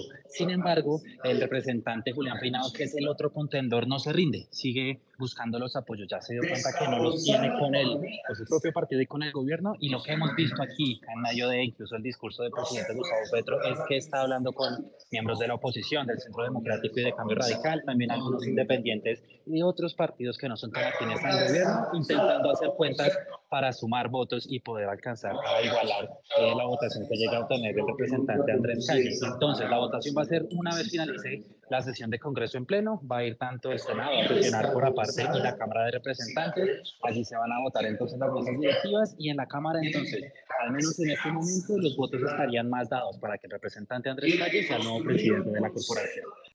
Si la queremos construir, tiene que prometer, tiene que generar una esperanza. 5.42 minutos habla a esta hora el eh, presidente Gustavo Petro. Sigue entregando esta declaración en el Capitolio y allí está, escuchando al presidente Gustavo Petro, Lisset Suezca. Lisset, ¿qué ha dicho el eh, presidente Gustavo Petro a los colombianos?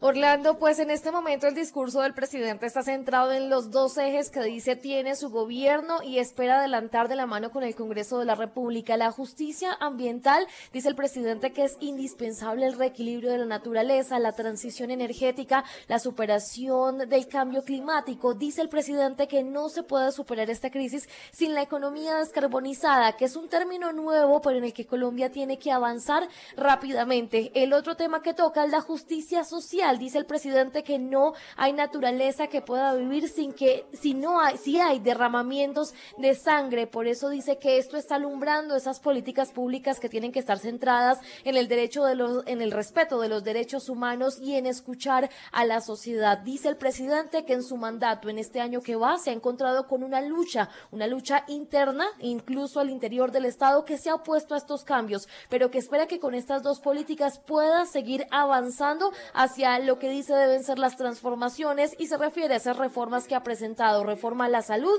reforma a la justicia, las reformas sociales que dice tienen que ir avanzando. Así va el discurso del presidente Orlando.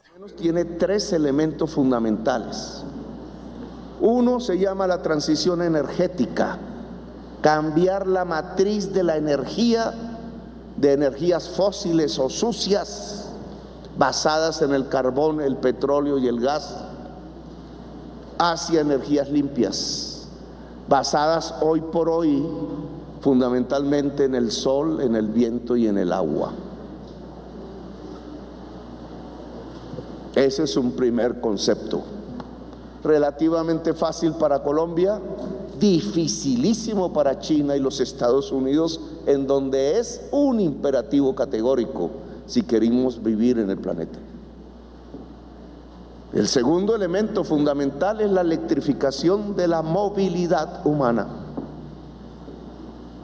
El bus, el carro, la moto, por elementos e instrumentos que no usen estos elementos de combustibles fósiles, sino eléctricos limpios. Y el tercer elemento es que la producción deje de usar las materias primas fósiles en la industria, en el turismo, en la agricultura, etc. Son los tres grandes elementos para construir una economía descarbonizada. Nosotros hemos propuesto hacerlo en Colombia, precisamente para que seamos una potencia mundial de la vida. En transición energética tenemos unos datos. Se ha debatido aquí, me ha costado una ministra excelente. Los datos al día de hoy de lo que hemos podido hacer, heredamos un balbuceo indudable, pero cierto del gobierno anterior, que ya había captado la, necesidad de esta transición. El Ministerio de Minas y Energía asignó 8,3 gigawatts, le llaman los electricistas a esto, 8,3 gigas. Colombia tiene una capacidad de aproximadamente 18 gigas de generación eléctrica. 18 es nuestro total. De ellos, tres o cuatro son sucios, es decir, fósiles. La transición energética para nosotros en este primer pilar consiste en reemplazar estos cuatro gigas, que básicamente están en las termos, varias de ellas públicas, otras privadas. Pues lo que hizo el Ministerio de Minas y Energía hasta el momento es que asignó 8.3 gigas de capacidad instalada en 190 proyectos, el 77% de energía solar, el 15% eólica y el 4% hidráulica. Allí están 134 empresas. ¿Qué significa eso? Que podríamos, con lo ya hecho, si lo hacemos bien de aquí en adelante, garantizar que la matriz energética de Colombia sea limpia 100%. Porque a estos 8.3 gigas asignados hay que sumarle los que asignó Duque. Algunos de cuyos proyectos hoy hemos logrado aprobar ya a través del NALA, yo tengo aquí la cifra exacta, hay aprobados es decir, en proceso de construcción 1.3 gigas de lo que aprobó o asignó Duque. Hay otros que están en proceso con dificultades por las licencias ambientales, por las consultas previas, sobre todo los que se ubican en La Guajira. Hemos logrado destrabar algunos y queremos sacarlos todos adelante. Lo cual significa que estos 8.3 que hemos nosotros asignado también pueden tener dificultades hacia adelante, solo es el punto inicial de un proyecto. La aprobación de la UME, le quedan las consultas, le quedan las licencias ambientales, le quedan las dificultades propias de la economía. Ojalá pudieran convertirse en una realidad y de ahí depende la administración. Pero al lado de esto queremos producir y ya comenzó el proceso, algo que vamos a llamar comunidades energéticas, que no necesitan aprobación de la UME, ni de la ANLA, ni de los pasos previos de un gran proyecto energético, que simplemente tienen que ver con poner en el techo paneles solares de cualquier casa o usar los espacios de cualquier vereda, de cualquier comunidad indígena o afro, de cualquier municipio si lo quiere, para hacer pequeñas granjas solares, pequeños espacios que le permiten a la familia reducir sustancialmente la tarifa. Hay dificultades normativas que no lo han permitido en Colombia cuando es de amplia difusión en muchos países del mundo. Vamos a cambiar esos obstáculos normativos para que una familia pueda, con ayuda del Estado, si es pobre, o por sus propios medios, sin problemas, ser generadores de energía eléctrica en Colombia.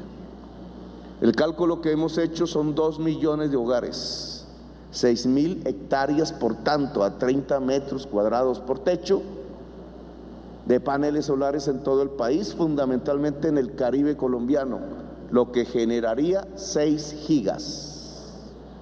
6 gigas aquí, 8 aquí, unas 7 ya en, en producción, otras que están en la espera. Creo que así podemos garantizar una matriz 100% energía limpia en Colombia y el primer pilar de una economía descarbonizada es lo que más hemos adelantado.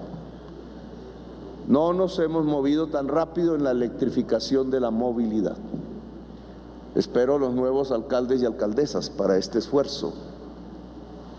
Indudablemente temas como el metro de Bogotá, como los tranvías, como los trolleys en el caso de los buses, como electrificar los taxis, es decir, el taxi eléctrico, como tener empresas que puedan transformar motos de motor a gasolina en motor eléctrico, etcétera, como lograr que el mototaxismo caribeño pueda ser un mototaxismo eléctrico. Son las garantías y los proyectos que nos podrían llevar no solo a que la operación de la movilidad en el transporte público masivo o individual sea más barata, que usar un carro gasolina hoy. Podríamos debatir el tema del precio de la gasolina, pero se nos lleva mucho tiempo. Sino que sería el segundo pilar para construir una economía descarbonizada. Y el tercero tiene que ver con la agricultura, la industria y el turismo, en donde hasta ahora hemos sido absurdamente balbuciantes para poder producir las transformaciones. Por ejemplo, Aún los fertilizantes que usamos para la agricultura se basan en la uria, en el gas y en el petróleo. Los importamos y por la guerra de Ucrania se han convertido en el elemento más caro de la importación que ha producido la inflación de alimentos en Colombia y por tanto el hambre. Ha sido difícil pasar a producir biofertilizantes que nos permitan hacer la transición hacia la economía descarbonizada. Este es un tema entonces fundamental en la justicia ambiental. Segundo tema que hemos debatido incluso mundialmente y hemos puesto en la agenda mundial de la política, el tema, la selva amazónica. La selva amazónica es el tercer pilar climático del mundo. si se mira en conjunto con sus ocho países, es lo que permitiría a América del Sur tener preponderancia en las relaciones de la geopolítica mundial. Con esta tesis hemos convencido al presidente de Brasil, al de Venezuela, al de Francia. Realizamos con 640 expertos y ministros de medio ambiente el foro en Leticia hace unos días. Leticia se convirtió en una capital mundial de la discusión de la sobrevivencia de la selva amazónica, que es fundamental para la vida humana en el planeta. Sin la selva no hay vida, porque es la gran esponja del CO2 que aún queda fuera de los océanos. Logramos que se convoque a los presidentes de los países con responsabilidad sobre la selva en Belén de Pará. Será en agosto, dentro de unos días. Y logramos que el mundo ayude a financiar. Ustedes lo hicieron en el proyecto de adición presupuestal al colocar 600 mil millones de pesos en este empeño que nosotros queremos se vuelvan constantes durante 20 años hacia adelante para poder iniciar lo que llamamos la revitalización de la selva amazónica, que no se puede hacer sino a través de la propia población que habita el Amazonas, sea indígena, sea mestizo, sea campesino, sea urbano. Muy difícil en Brasil, relativamente fácil en Colombia, solo que en Colombia pasa incluso por la guerra, pasa incluso por las mafias, pasa incluso por los grupos armados, pasa por nuestra propia realidad. La selva amazónica en cierta forma depende de la paz de Colombia. Y podríamos hablar de los páramos del mar que ahora venimos de San Andrés y de la minería. La minería respecto al agua. Aquí no hay sino una cifra que tiene que ver con represión. Hemos dinamitado decenas de dragas, centenares de dragas ilegales en Colombia. Se ha producido un problema social, porque el pequeño minero ya no saca el oro con, el, con la batea, como veíamos antaño sino que en la medida en que se escarbó y se escarbó el 5 de la tarde, 56 minutos, pues son las eh, palabras que entrega el presidente Gustavo Petro a la plenaria del Congreso a esta hora en el eh, Capitolio. Vamos eh, a un corte, Belquisede, y enseguida Volvemos eh, con el boletín de última hora. Por supuesto, estamos muy pendientes. Les haremos el resumen permanente de lo que está diciendo a esta hora el presidente de la República en la instalación de las sesiones del Congreso Nacional, Senado y Cámara y posteriormente sabremos cómo quedan conformadas las mesas directivas en el juego del poder político del país. Son las 5 de la, de la tarde, 5 de la tarde, 57 minutos. Esta es la Luciérnaga de Caracol Radio. Gabriel de las Casas es Caracol Radio.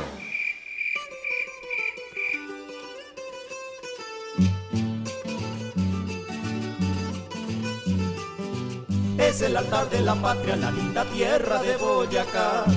Y desde allá en su canasto unas preguntas nos trajo ya. La patojita hasta aquí llegó, para hacer sus preguntas llegó. ¿Cómo se topa don Melquisedexito? Hola, Patojito. Oiga, pero a usted los festivos siempre lo, Sí, la, toma con eh, problemitas de Sí, voz. la garganta, pero ahí vamos, su Sí. Pero el saludito inicial no, tampoco le salió. Ay, ay, ay, ¿cómo se Eh, topa don Melquisedexito? Ah, bueno, por lo menos le queda garganta para eso, Patojita. sí. Bueno, pues entonces aquí, usted como siempre con nosotros eh, el 20 de julio. Claro. Y Boyacá en los campos. Boyacá en los campos, De el Boyacá en los campos, el genio de la gloria. Claro que sí, su merced lindo. Así que hoy es un día para sentirnos orgullosos de ser colombianos. Y Boyacá, por supuesto, fue fundamental en esa independencia En nacional. esa gran batalla, su merced. Sí, señor, que la conmemoraremos el próximo 7 de agosto, la gran batalla de Boyacá. Así será, don Melquisedexito. eh, Don Orlando Orlandito Villar. ¿Cómo me le va, Patojita? Bien, será gracias a mi Dios. Oiga, venga, ¿qué es lo que ha pasado en este momento con el discurso del presidente Petro? Sí, pues eh, mire, escuchemos eh, en este momento al eh, jefe de Estado que sigue hablando en el Capitolio Nacional. El racismo crece en Europa.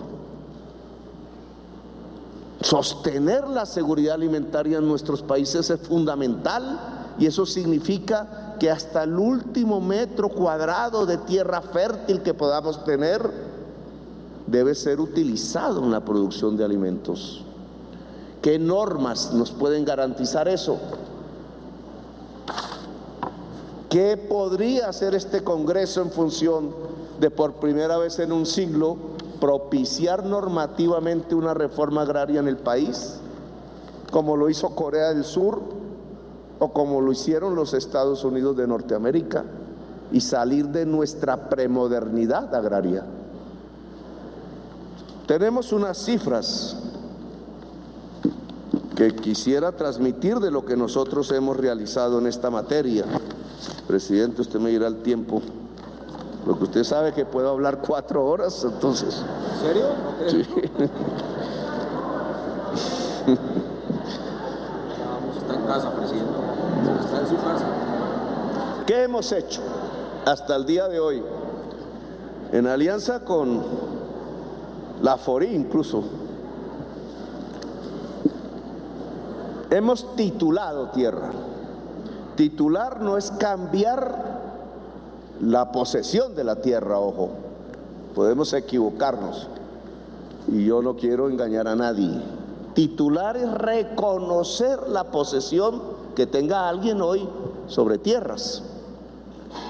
En ese tema que tiene que ver con el punto uno del acuerdo de las FARC con el Estado colombiano, se habló de titular 7 millones de hectáreas. Ese es el acuerdo que este este congreso, pues el anterior congreso de la época, avaló y aprobó. Es un tratado internacional, el acuerdo de paz FARC, gobierno nacional del entonces, no es un papel, no es un decreto. Tiene leyes, pero fundamentalmente es un tratado que nos hace responsables ante la comunidad internacional a través de la Comisión de Seguridad de Naciones Unidas, si cumplimos o no cumplimos. Pues bien, de esos 7 millones de hectáreas, nosotros, este gobierno, ha titulado un millón de hectáreas.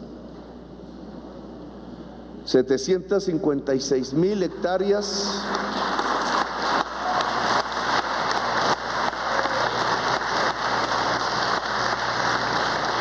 han sido para indígenas y 175 mil hectáreas para campesinos. El volumen de las hectáreas indígenas para aquellas personas que decían que los indígenas entonces son terratenientes, es que es selva, no es para producir, es para cuidar la selva amazónica. Se han entregado 7.945 hectáreas para comunidades negras. Lo que podríamos decir que ayuda a la producción agraria es la entrega fundamentalmente de las 175 mil hectáreas para campesinos que actualmente poseen esa tierra, pero que al tener un título pueden mejorar sus condiciones laborales productivas. Ustedes lograron modificar la constitución de Colombia saldando una gran injusticia histórica y es que no aparecía la palabra campesino o campesina en la constitución y aprobaron el que hubiese un estatuto de derechos del campesinado en Colombia y apareciera el campesinado como sujeto de derechos en el país.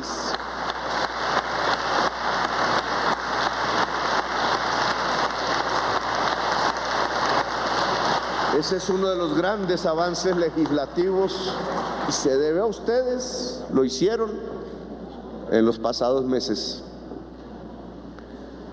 En lo que tiene que ver con reforma agraria, que es el cambio de tenencia de la tierra, que el acuerdo punto uno del acuerdo de paz dice que deben ser 3 millones de hectáreas.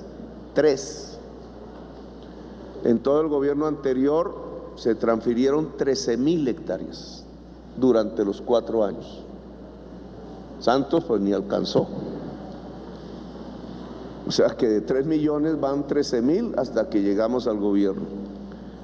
Y en nuestro gobierno en el primer año van 30 mil hectáreas. En un año. Si a mí me gustara congraciarme simplemente comparándome con Duque, pues es fácil, pero no vale la pena. No es ahí porque nos engañamos. Porque 30 mil hectáreas en seis, este semestre, digamos, porque 30 mil hectáreas es el 1% del acuerdo. La mayoría de estas hectáreas han sido compradas. Mi discusión con Catherine una vez en el Plan Nacional de Desarrollo es que así, aún con el empeño del gobierno y las actuales normas, 6 de la tarde, 19 minutos, pues son las palabras del presidente Gustavo Petro, ahora hablando sobre el tema de la reforma agraria. Lizeth Suesca, en el Capitolio Nacional, lo más importante hasta el momento de lo que ha sido este discurso que ya se extiende por eh, aproximadamente una hora, Lizeth.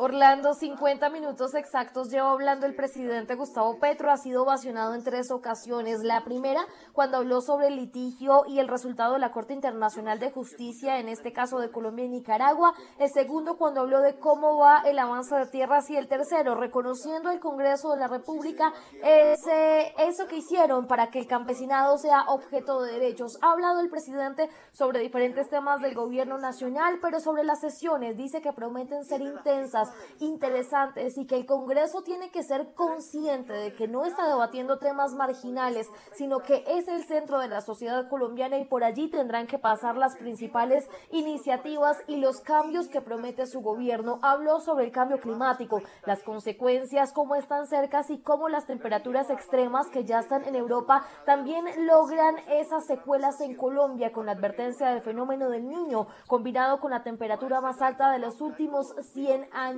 dice el presidente que tiene dos caminos que propone y que de allí se basan todas las políticas de su gobierno, la justicia ambiental y la justicia social. Sobre la primera dice que hay que superar esa crisis climática que no se puede hacer sin la descarbonización de la economía. Además, habló sobre la ministra de Minas, que recordemos salió recientemente del gobierno. Dice que todo este proceso de transición energética le costó una ministra, que hay licencias ambientales, que hay dificultades en este tema energético del país, pero también hizo esa advertencia de que tiene que cambiar la exploración y explotación en Colombia. Por último, habló del tema minero, dice que hay que enfocarse en esos pequeños mineros que se han dejado a un lado y que por eso en estas sesiones el Congreso, el gobierno va a presentar un proyecto sobre la minería. Le pide al Congreso que tenga específicamente cuidado y que escuche, que haga todos los debates para que esta iniciativa salga adelante, pues la demanda del petróleo y el carbón va a caer permanentemente en los últimos años. Por último, como usted dice, Orlando, el tema de tierras se ha centrado en la necesidad de la reforma agraria, de cómo su gobierno tiene esa tarea de avanzar en la titulación de 7 millones de hectáreas, que es el compromiso del acuerdo de paz que fue firmado con la extinta guerrilla de las FARC. Dice que su gobierno ha avanzado en 30 mil hectáreas e incluso habla del gobierno del expresidente Iván Duque. Asegura que no hubo el compromiso necesario con ese punto que es importante y que además es obligatorio ante la comunidad internacional. Así avanza hasta ahora el discurso del presidente Gustavo Petro que comenzó hablando a las 5.24, de en dos minutos termina o va una hora de discurso del presidente aquí en el Congreso de la República. Dice y resalta el presidente Gustavo Petro que no se está expropiando en ningún momento la tierra se está comprando de manera legal, se están haciendo las respectivas ofertas a través de organismos, eh, agremiaciones como Fedegan y defiende entonces su propuesta para cumplir el punto uno de La Habana. Senado de Colombia.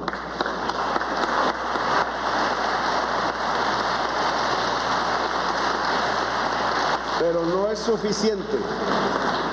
El debate es, ¿el Estado va a cumplir su palabra?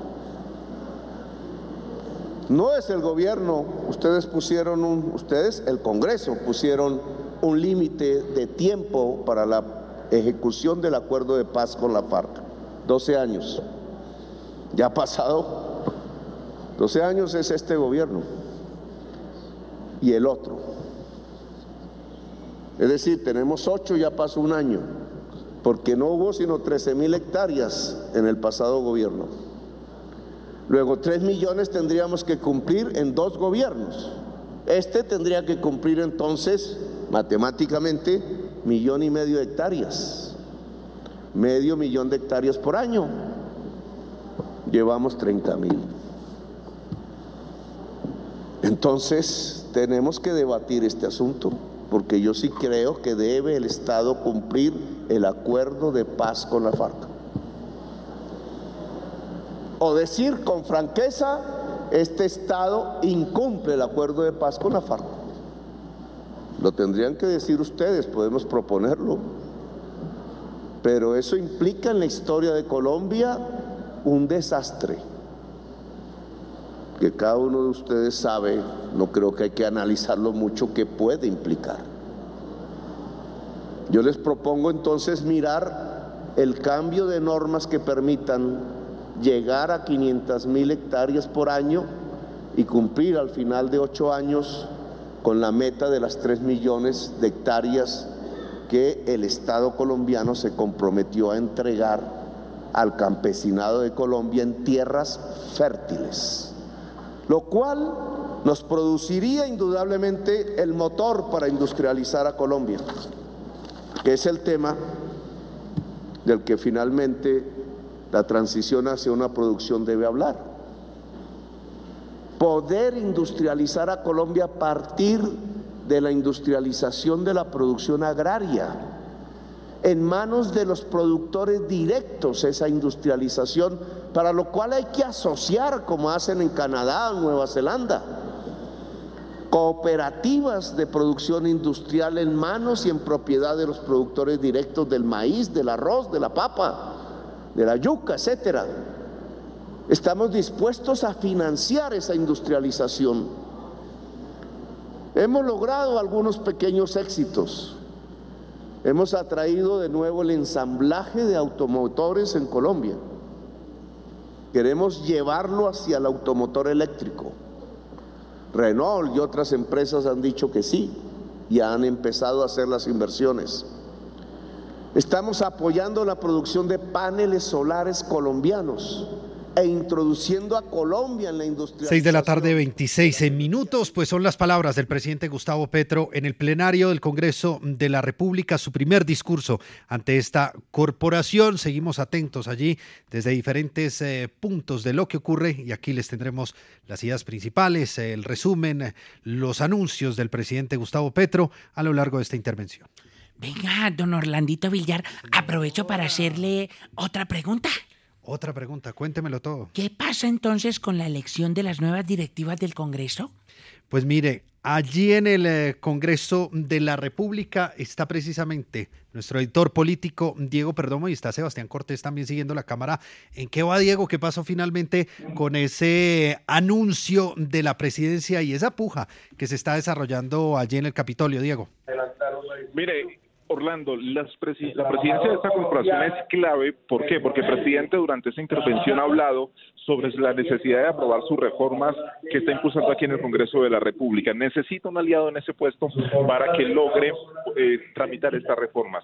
Sería una persona de la Alianza Verde que hemos hablado, es Angélica Lozano tiene respaldo de su bancada y los partidos lo que han dicho, como por ejemplo el conservador, el pacto histórico, es que van a respaldar a la persona que ponga el partido al que le corresponde la presidencia en esta legislatura. Es decir, sigue el panorama abierto para Angélica Lozano, pero no se descarta que entre Iván Name y pueda modificar lo que pueda pasar en esta corporación, en el Senado de la República. Así que todo se va a definir a voto limpio, es lo más seguro de lo que va a pasar aquí en esta corporación. Así que vamos a estarles informando a todos ustedes lo que va a pasar en la elección de las mesas directivas, tanto de Senado como de Cámara de Representantes. Angélica Lozano por ahora sigue sonando y tendría el guiño del gobierno por ahora, pero hay que esperar qué pasa en la votación de la corporación.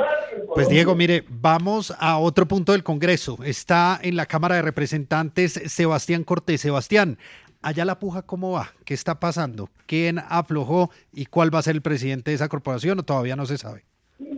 Aún no se sabe, Orlando, sigue esta puja que, pues, aunque a pesar de todo se mantiene la balanza a favor del representante Andrés Calle, Julián Peinado sigue en busca de los votos, lo decíamos ahorita, de los representantes de la oposición y que no son afines al gobierno. En donde sí hay acuerdos están establecidos, incluso los nombres propios son los dos vicepresidentes que integrarán igualmente, junto con quien sea el presidente de la Cámara de Representantes, esta mesa directiva. Se trata del representante conservador Fernández, que va a ser el primer vicepresidente de la corporación por esta nueva legislatura, y el representante del Democrático, Juan Espinal, se va a quedar con la segunda vicepresidencia.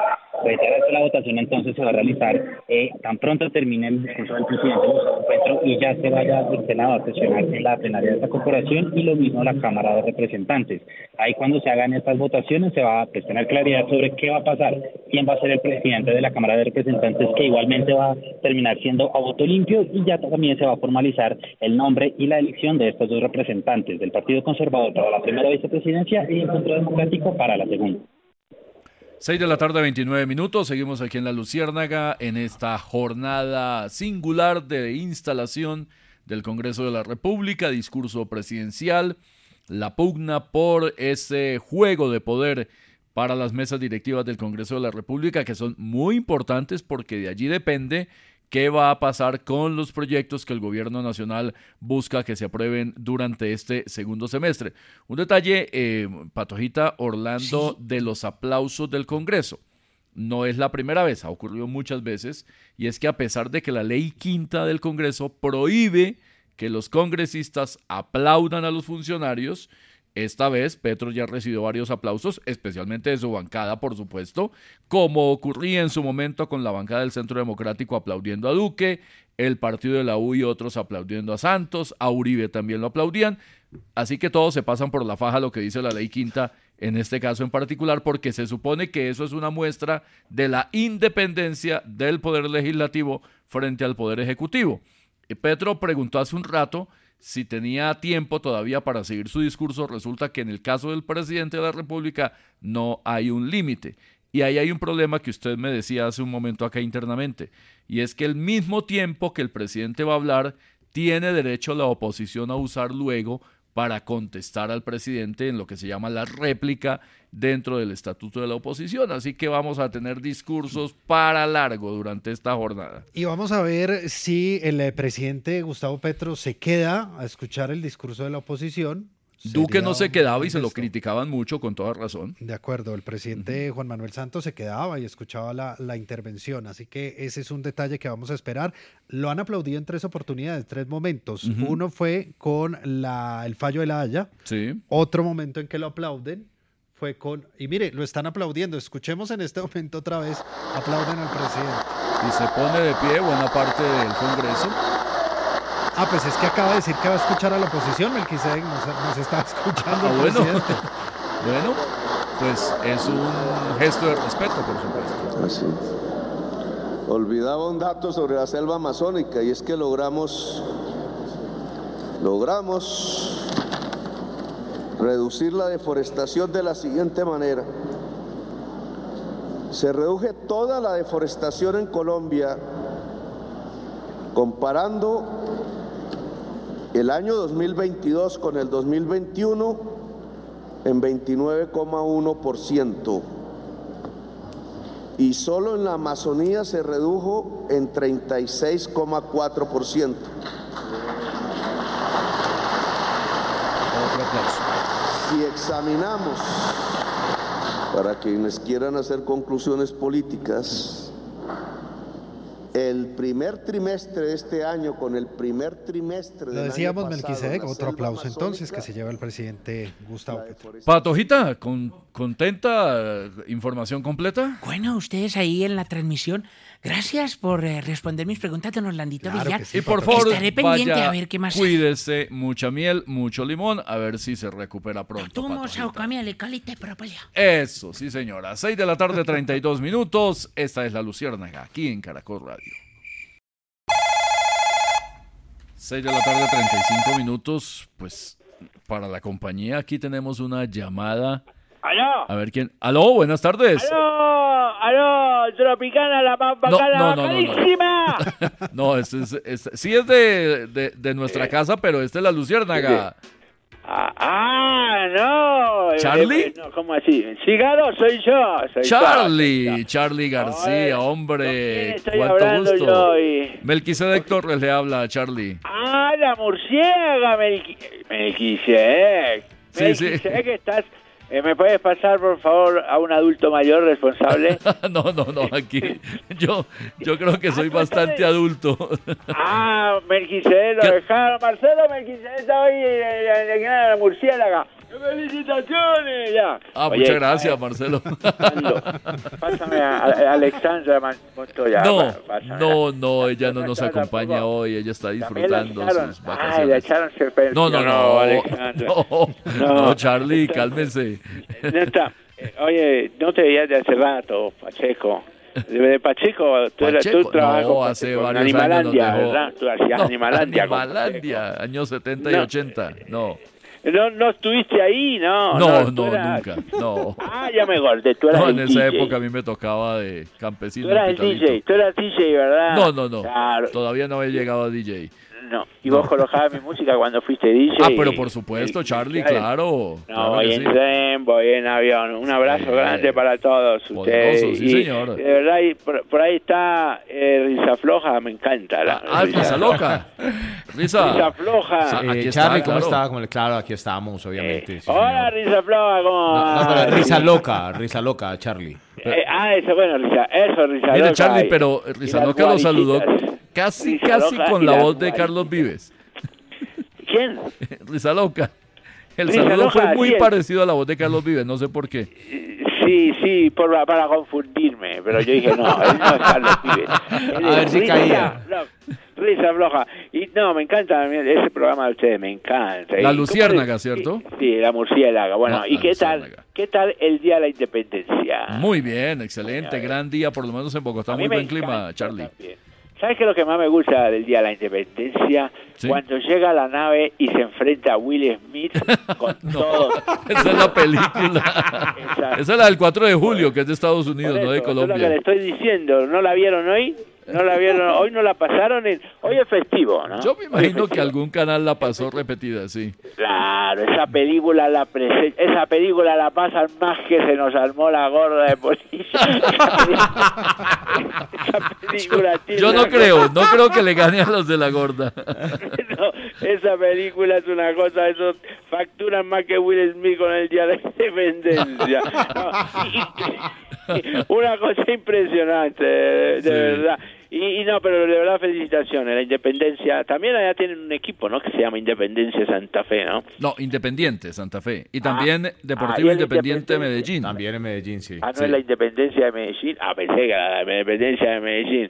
Ah, pero qué bueno. Y, y el muelón cuen- cuentahueso, me encanta. Me encanta. El muelón es uno y el cuentahuesos es El otro. cuentahueso es otro. Sí. Ah, el- el- ah, sí, claro, el cuentahueso es alarma. Ah, Es Eh, alarma. alerta. De verdad. Sí, alarma. Sí, venga. Eh, ¿y, y qué necesitan? Como para qué me No, llaman? no, el que llamó fue usted, eh, Charlie. Yo no, no. Usted yo fue el no que marcó.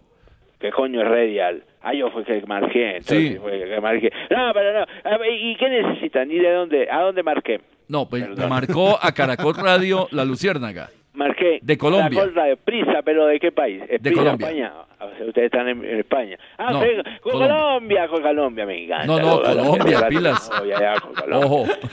Hace, hace rato que no voy por allá. La última vez que fui no pude dar el concierto porque me enfermé.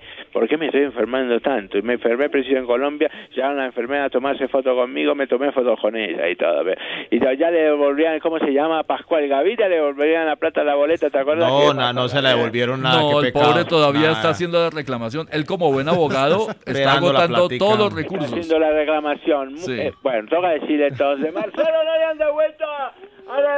A, a- a la boleta. Ah, bueno, qué, qué vaina, oye, qué. Pero qué boludo, bueno. Y entonces, pásame, ah, entonces ustedes están, y están trabajando hoy. Sí, señor. Todos los festivos, la Luciérnaga está al aire. Lucila, pásame a, a Julio, por favor. No, no, Julio. Julio sí no trabaja hoy. Julio no trabaja hoy, No, no. hoy es el 20 de julio. Pero Sí. hoy el 20 dicen que es el 20 de julio. Risa loca. Sí, es el mes, Los no. memes de julio, Risa Sí, loca, pues. sí. Los memes de, le Sí. fascinan los memes de julio. Sí, Risa Charlie, loca. seguimos con los memes de Julio. Sí, arroba Risa Loco claro, Humor, ahí mañana, seguimos. mañana- hoy es 20 de julio, me imagino, hoy 20 de julio y, y no, tienes una, una creatividad para todas las cosas y todo, pero me encantan, de verdad. Hace, hace, ¿Y cuándo grabamos una cumbia? Cuando grabamos una No, cumbia? hay que hacer ¿Qué una cumbia una con, la- mezcla, con la eh, guachapita, claro. Ha- Hagamos una cumbia, su- sale una cosa. ¿Vos lo grabaste con la Tigresa del Oriente? No. Te tengo un cover con la No. Tigresa y con Cuello Zulka. O sea, usted le está planteando, Charlie, a Rizaloca, perdón, a Oscar el músico, que haga una mezcla con la Tigresa del Oriente. Con Una colaboración, con claro, no, ¿Te sí, acuerdas sí. Wendy Zulka, la que cantaba? Ay, "Quiero Wendy Zulka también sale cerveza, ahí. La cerveza, sí. Quiero chupar cerveza. Decía la niña de siete años. quiero tomar cerveza. día y de bueno, noche. Es Marcelo aquí cantando Bueno, Charlie. Ah, qué bien lo hace Marcelo. Sí, sí, Marcelo lo hace muy bien. Oiga, Charlie, pero ¿y, y en qué le podemos servir, ¿Qué Charlie? necesitan por eso? No, no, el que marcó fue usted. es que Yo marqué, ah, ya Usted llamó. Yo quiero ser la voz. Hoy yo soy la voz. Ah, usted es la voz. A ver, la- ¿y sobre yo qué soy la quiere voz de opinar? Los oyentes de la murciélaga que nunca los dejan eh, opinar. Eso yo soy la voz de los oyentes de la murciélaga que cuando llaman y todo, no- que la vida de Gabriel se fue, Gabriel, qué tristeza. No, no, no, no, Gabriel sigue. No lo saque. Sí. Que lo Se vieron- tomó que lo un vieron asueto tomando- este 20 de julio. Dicen que lo vieron tomando un avión No, no. Miami con No, no, Jaime no. Bailey. Dijeron. No, No, ser, no, no. ¿en serio? No, no yo sí, por no, favor, pero, director. no, pero yo sí quiero saber esto, Hay Melquisedec. unas fotografías No, por ahí, no se ha metido, Hay Rizaloca. fotografías y todo, imagínense. No, Hay esas son fotografías calumnias de la oposición. pero yo por qué le- Alguna bodega se inventó eso, Charlie. No, no, no, eso, sí, eso debe ser una bodega. Una, bo- venga, ¿y de dónde me llaman ustedes? No, señor, usted llaman? llamó No, a no. Colombia, a Caracol Radio, a la Luciérnaga. La murciélaga, eso es en Cali, ¿verdad? Ustedes, No, ¿se dio cuenta Cali, dónde marcó, Charlie? Si aquí dice Redial, hay un 320 26 36 00 1805. Hay uno que dice Anonymous. No, ese no. No, no, no. Ese es otro, 32. Bueno, Charlie, pues muchas gracias por comunicarse con nosotros. Usted abrazo, siempre muy querido, muy generoso. Eh, esto, esto, eh, ¿cuándo sale esto? Estamos al aire, Charlie. ¿Estamos al aire? Estamos al aire, Charlie. Lo han escuchado todos nuestros oyentes. Un abrazo, chao. Un abrazo, Charlie. Charlie García, 6 de la tarde, 43 minutos. Volvemos a la realidad, Orlando. Sí, porque continúa el eh, discurso del eh, presidente Gustavo Petro a esta hora en el Congreso de la República, ya aproximadamente una hora 20 minutos, y ha hablado Melquisedec de un tema muy importante y es la reforma laboral. Lisset Suesca, ¿qué dijo el presidente Gustavo Petro sobre este aspecto? Orlando, pues sobre la reforma laboral ha dicho el presidente que quiere avanzar en esta materia para proteger los derechos de los trabajadores. Dice que se merecen los colombianos salarios justos y critica que no se puedan ver los salarios reales porque no está aumentando el salario real. Dice el presidente que aumentan todas las cosas, la vida, los alimentos, pero las personas siguen ganando lo mismo y por eso ese sentimiento de que no está aumentando el salario, que el salario no está alcanzando para los colombianos. Dice que su gobierno está entonces buscando cómo mejorar la capacidad productiva del país y que esto lo hará con la economía popular. Dice que hay que trabajar con la pobreza en el país porque a las personas que trabajaban en la informalidad, otros gobiernos buscaban perseguirlos, pero que él lo que busca es desarrollarlos, empoderar esa economía popular para que puedan llegar a esos salarios justos. En este momento está hablando sobre la inflación, sobre cómo eh, esa situación global ya está afectando a Colombia y asegura que cualquiera que sean las causas, pues su gobierno tiene que entrar a trabajar allí en esa defensa de que las personas vean el real dinero para que puedan disfrutar pues de todos los sectores de la economía, que puedan alimentar a sus familias, que puedan tener también el tiempo libre. Habla el presidente de que en esa reforma que se propuso estaba ese tiempo al ocio que merecen los trabajadores para tener esa vida pues digna y llena de oportunidades. Eso es lo que dice en este momento sobre esa reforma eh, Orlando. Licedi, es que otro de los temas, otro de los pilares, el tema de la educación y la salud, que son materia en este momento de su discurso. Fundamentalmente en la adición presupuestal que se acaba de aprobar. En salud se ha hecho una inversión en este momento de 600 mil millones de pesos en infraestructura hospitalaria pública, en puestos de salud, en diversos lugares del país esos lugares alcanzan a 29 departamentos y 99 municipios.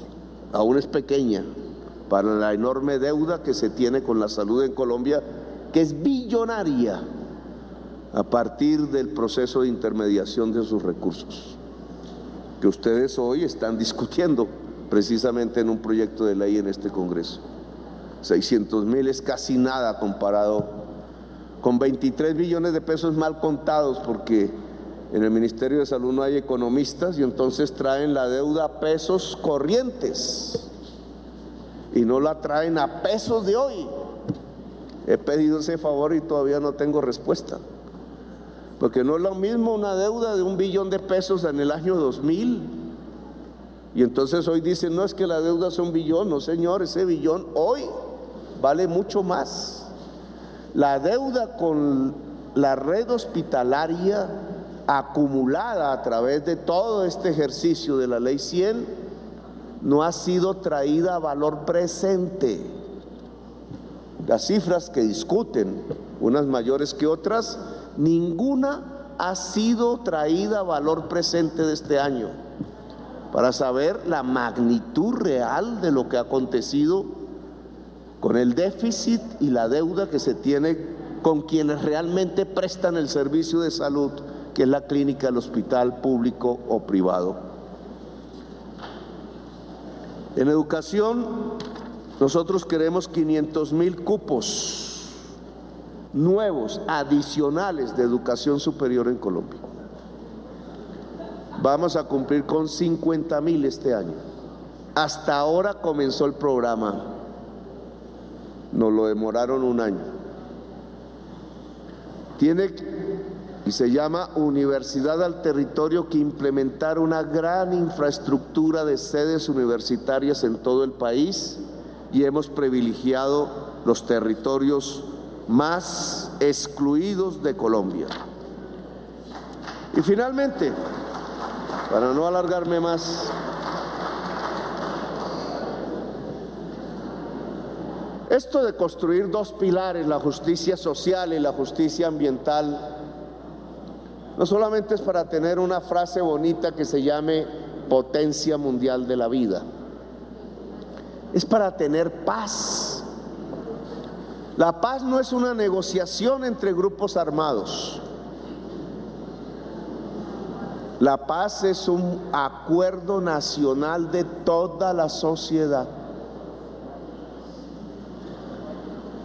En materia de paz, indudablemente nosotros hemos tomado iniciativas discutibles.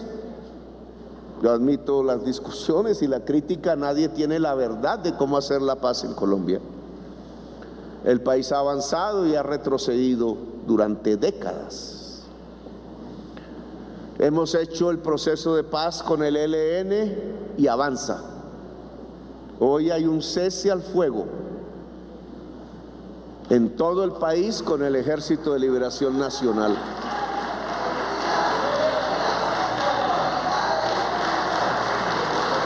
Eso ha traído como resultado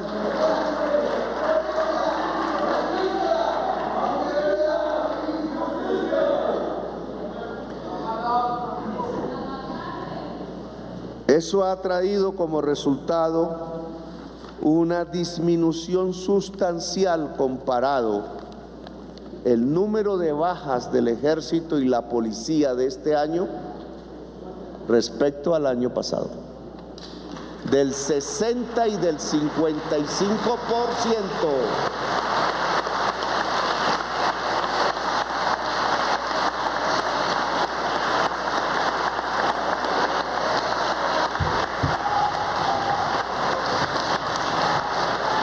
¿Alguna vez un congreso, no hace mucho, hace unos años, un congreso de la República, no estaba yo allí presente, escuchó estas mismas frases de los gobernantes del entonces, que un acuerdo de paz había hecho desplomar las estadísticas de muerte de la fuerza pública. Incluso hablaban en aquel entonces de cómo el hospital militar estaba desocupado. Eso varió lamentablemente. Yo lo discutí políticamente en este Congreso. ¿Por qué? Habiendo llegado a ese momento excepcional en la historia de Colombia, realmente nos habíamos devuelto y otra vez el hospital militar estaba lleno. No voy a repetir esa discusión del retroceso de Colombia en materia de la paz. Pero lo cierto es que en cifras ha caído la muerte de soldados y policías sustancialmente en Colombia si lo comparamos con hace un año.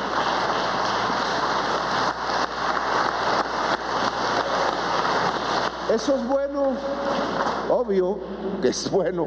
Son vidas de jóvenes que de otra manera quizás estaríamos enterrando, claro. Pero puede esconder una transición de la violencia en Colombia hacia otros lugares y espacios. Y es un poco lo que he discutido al interior del gobierno y por fuera. Es que se está acabando la guerra entre Estado e insurgencia, que es la que produce las bajas. No, no soy mentiroso, se está acabando.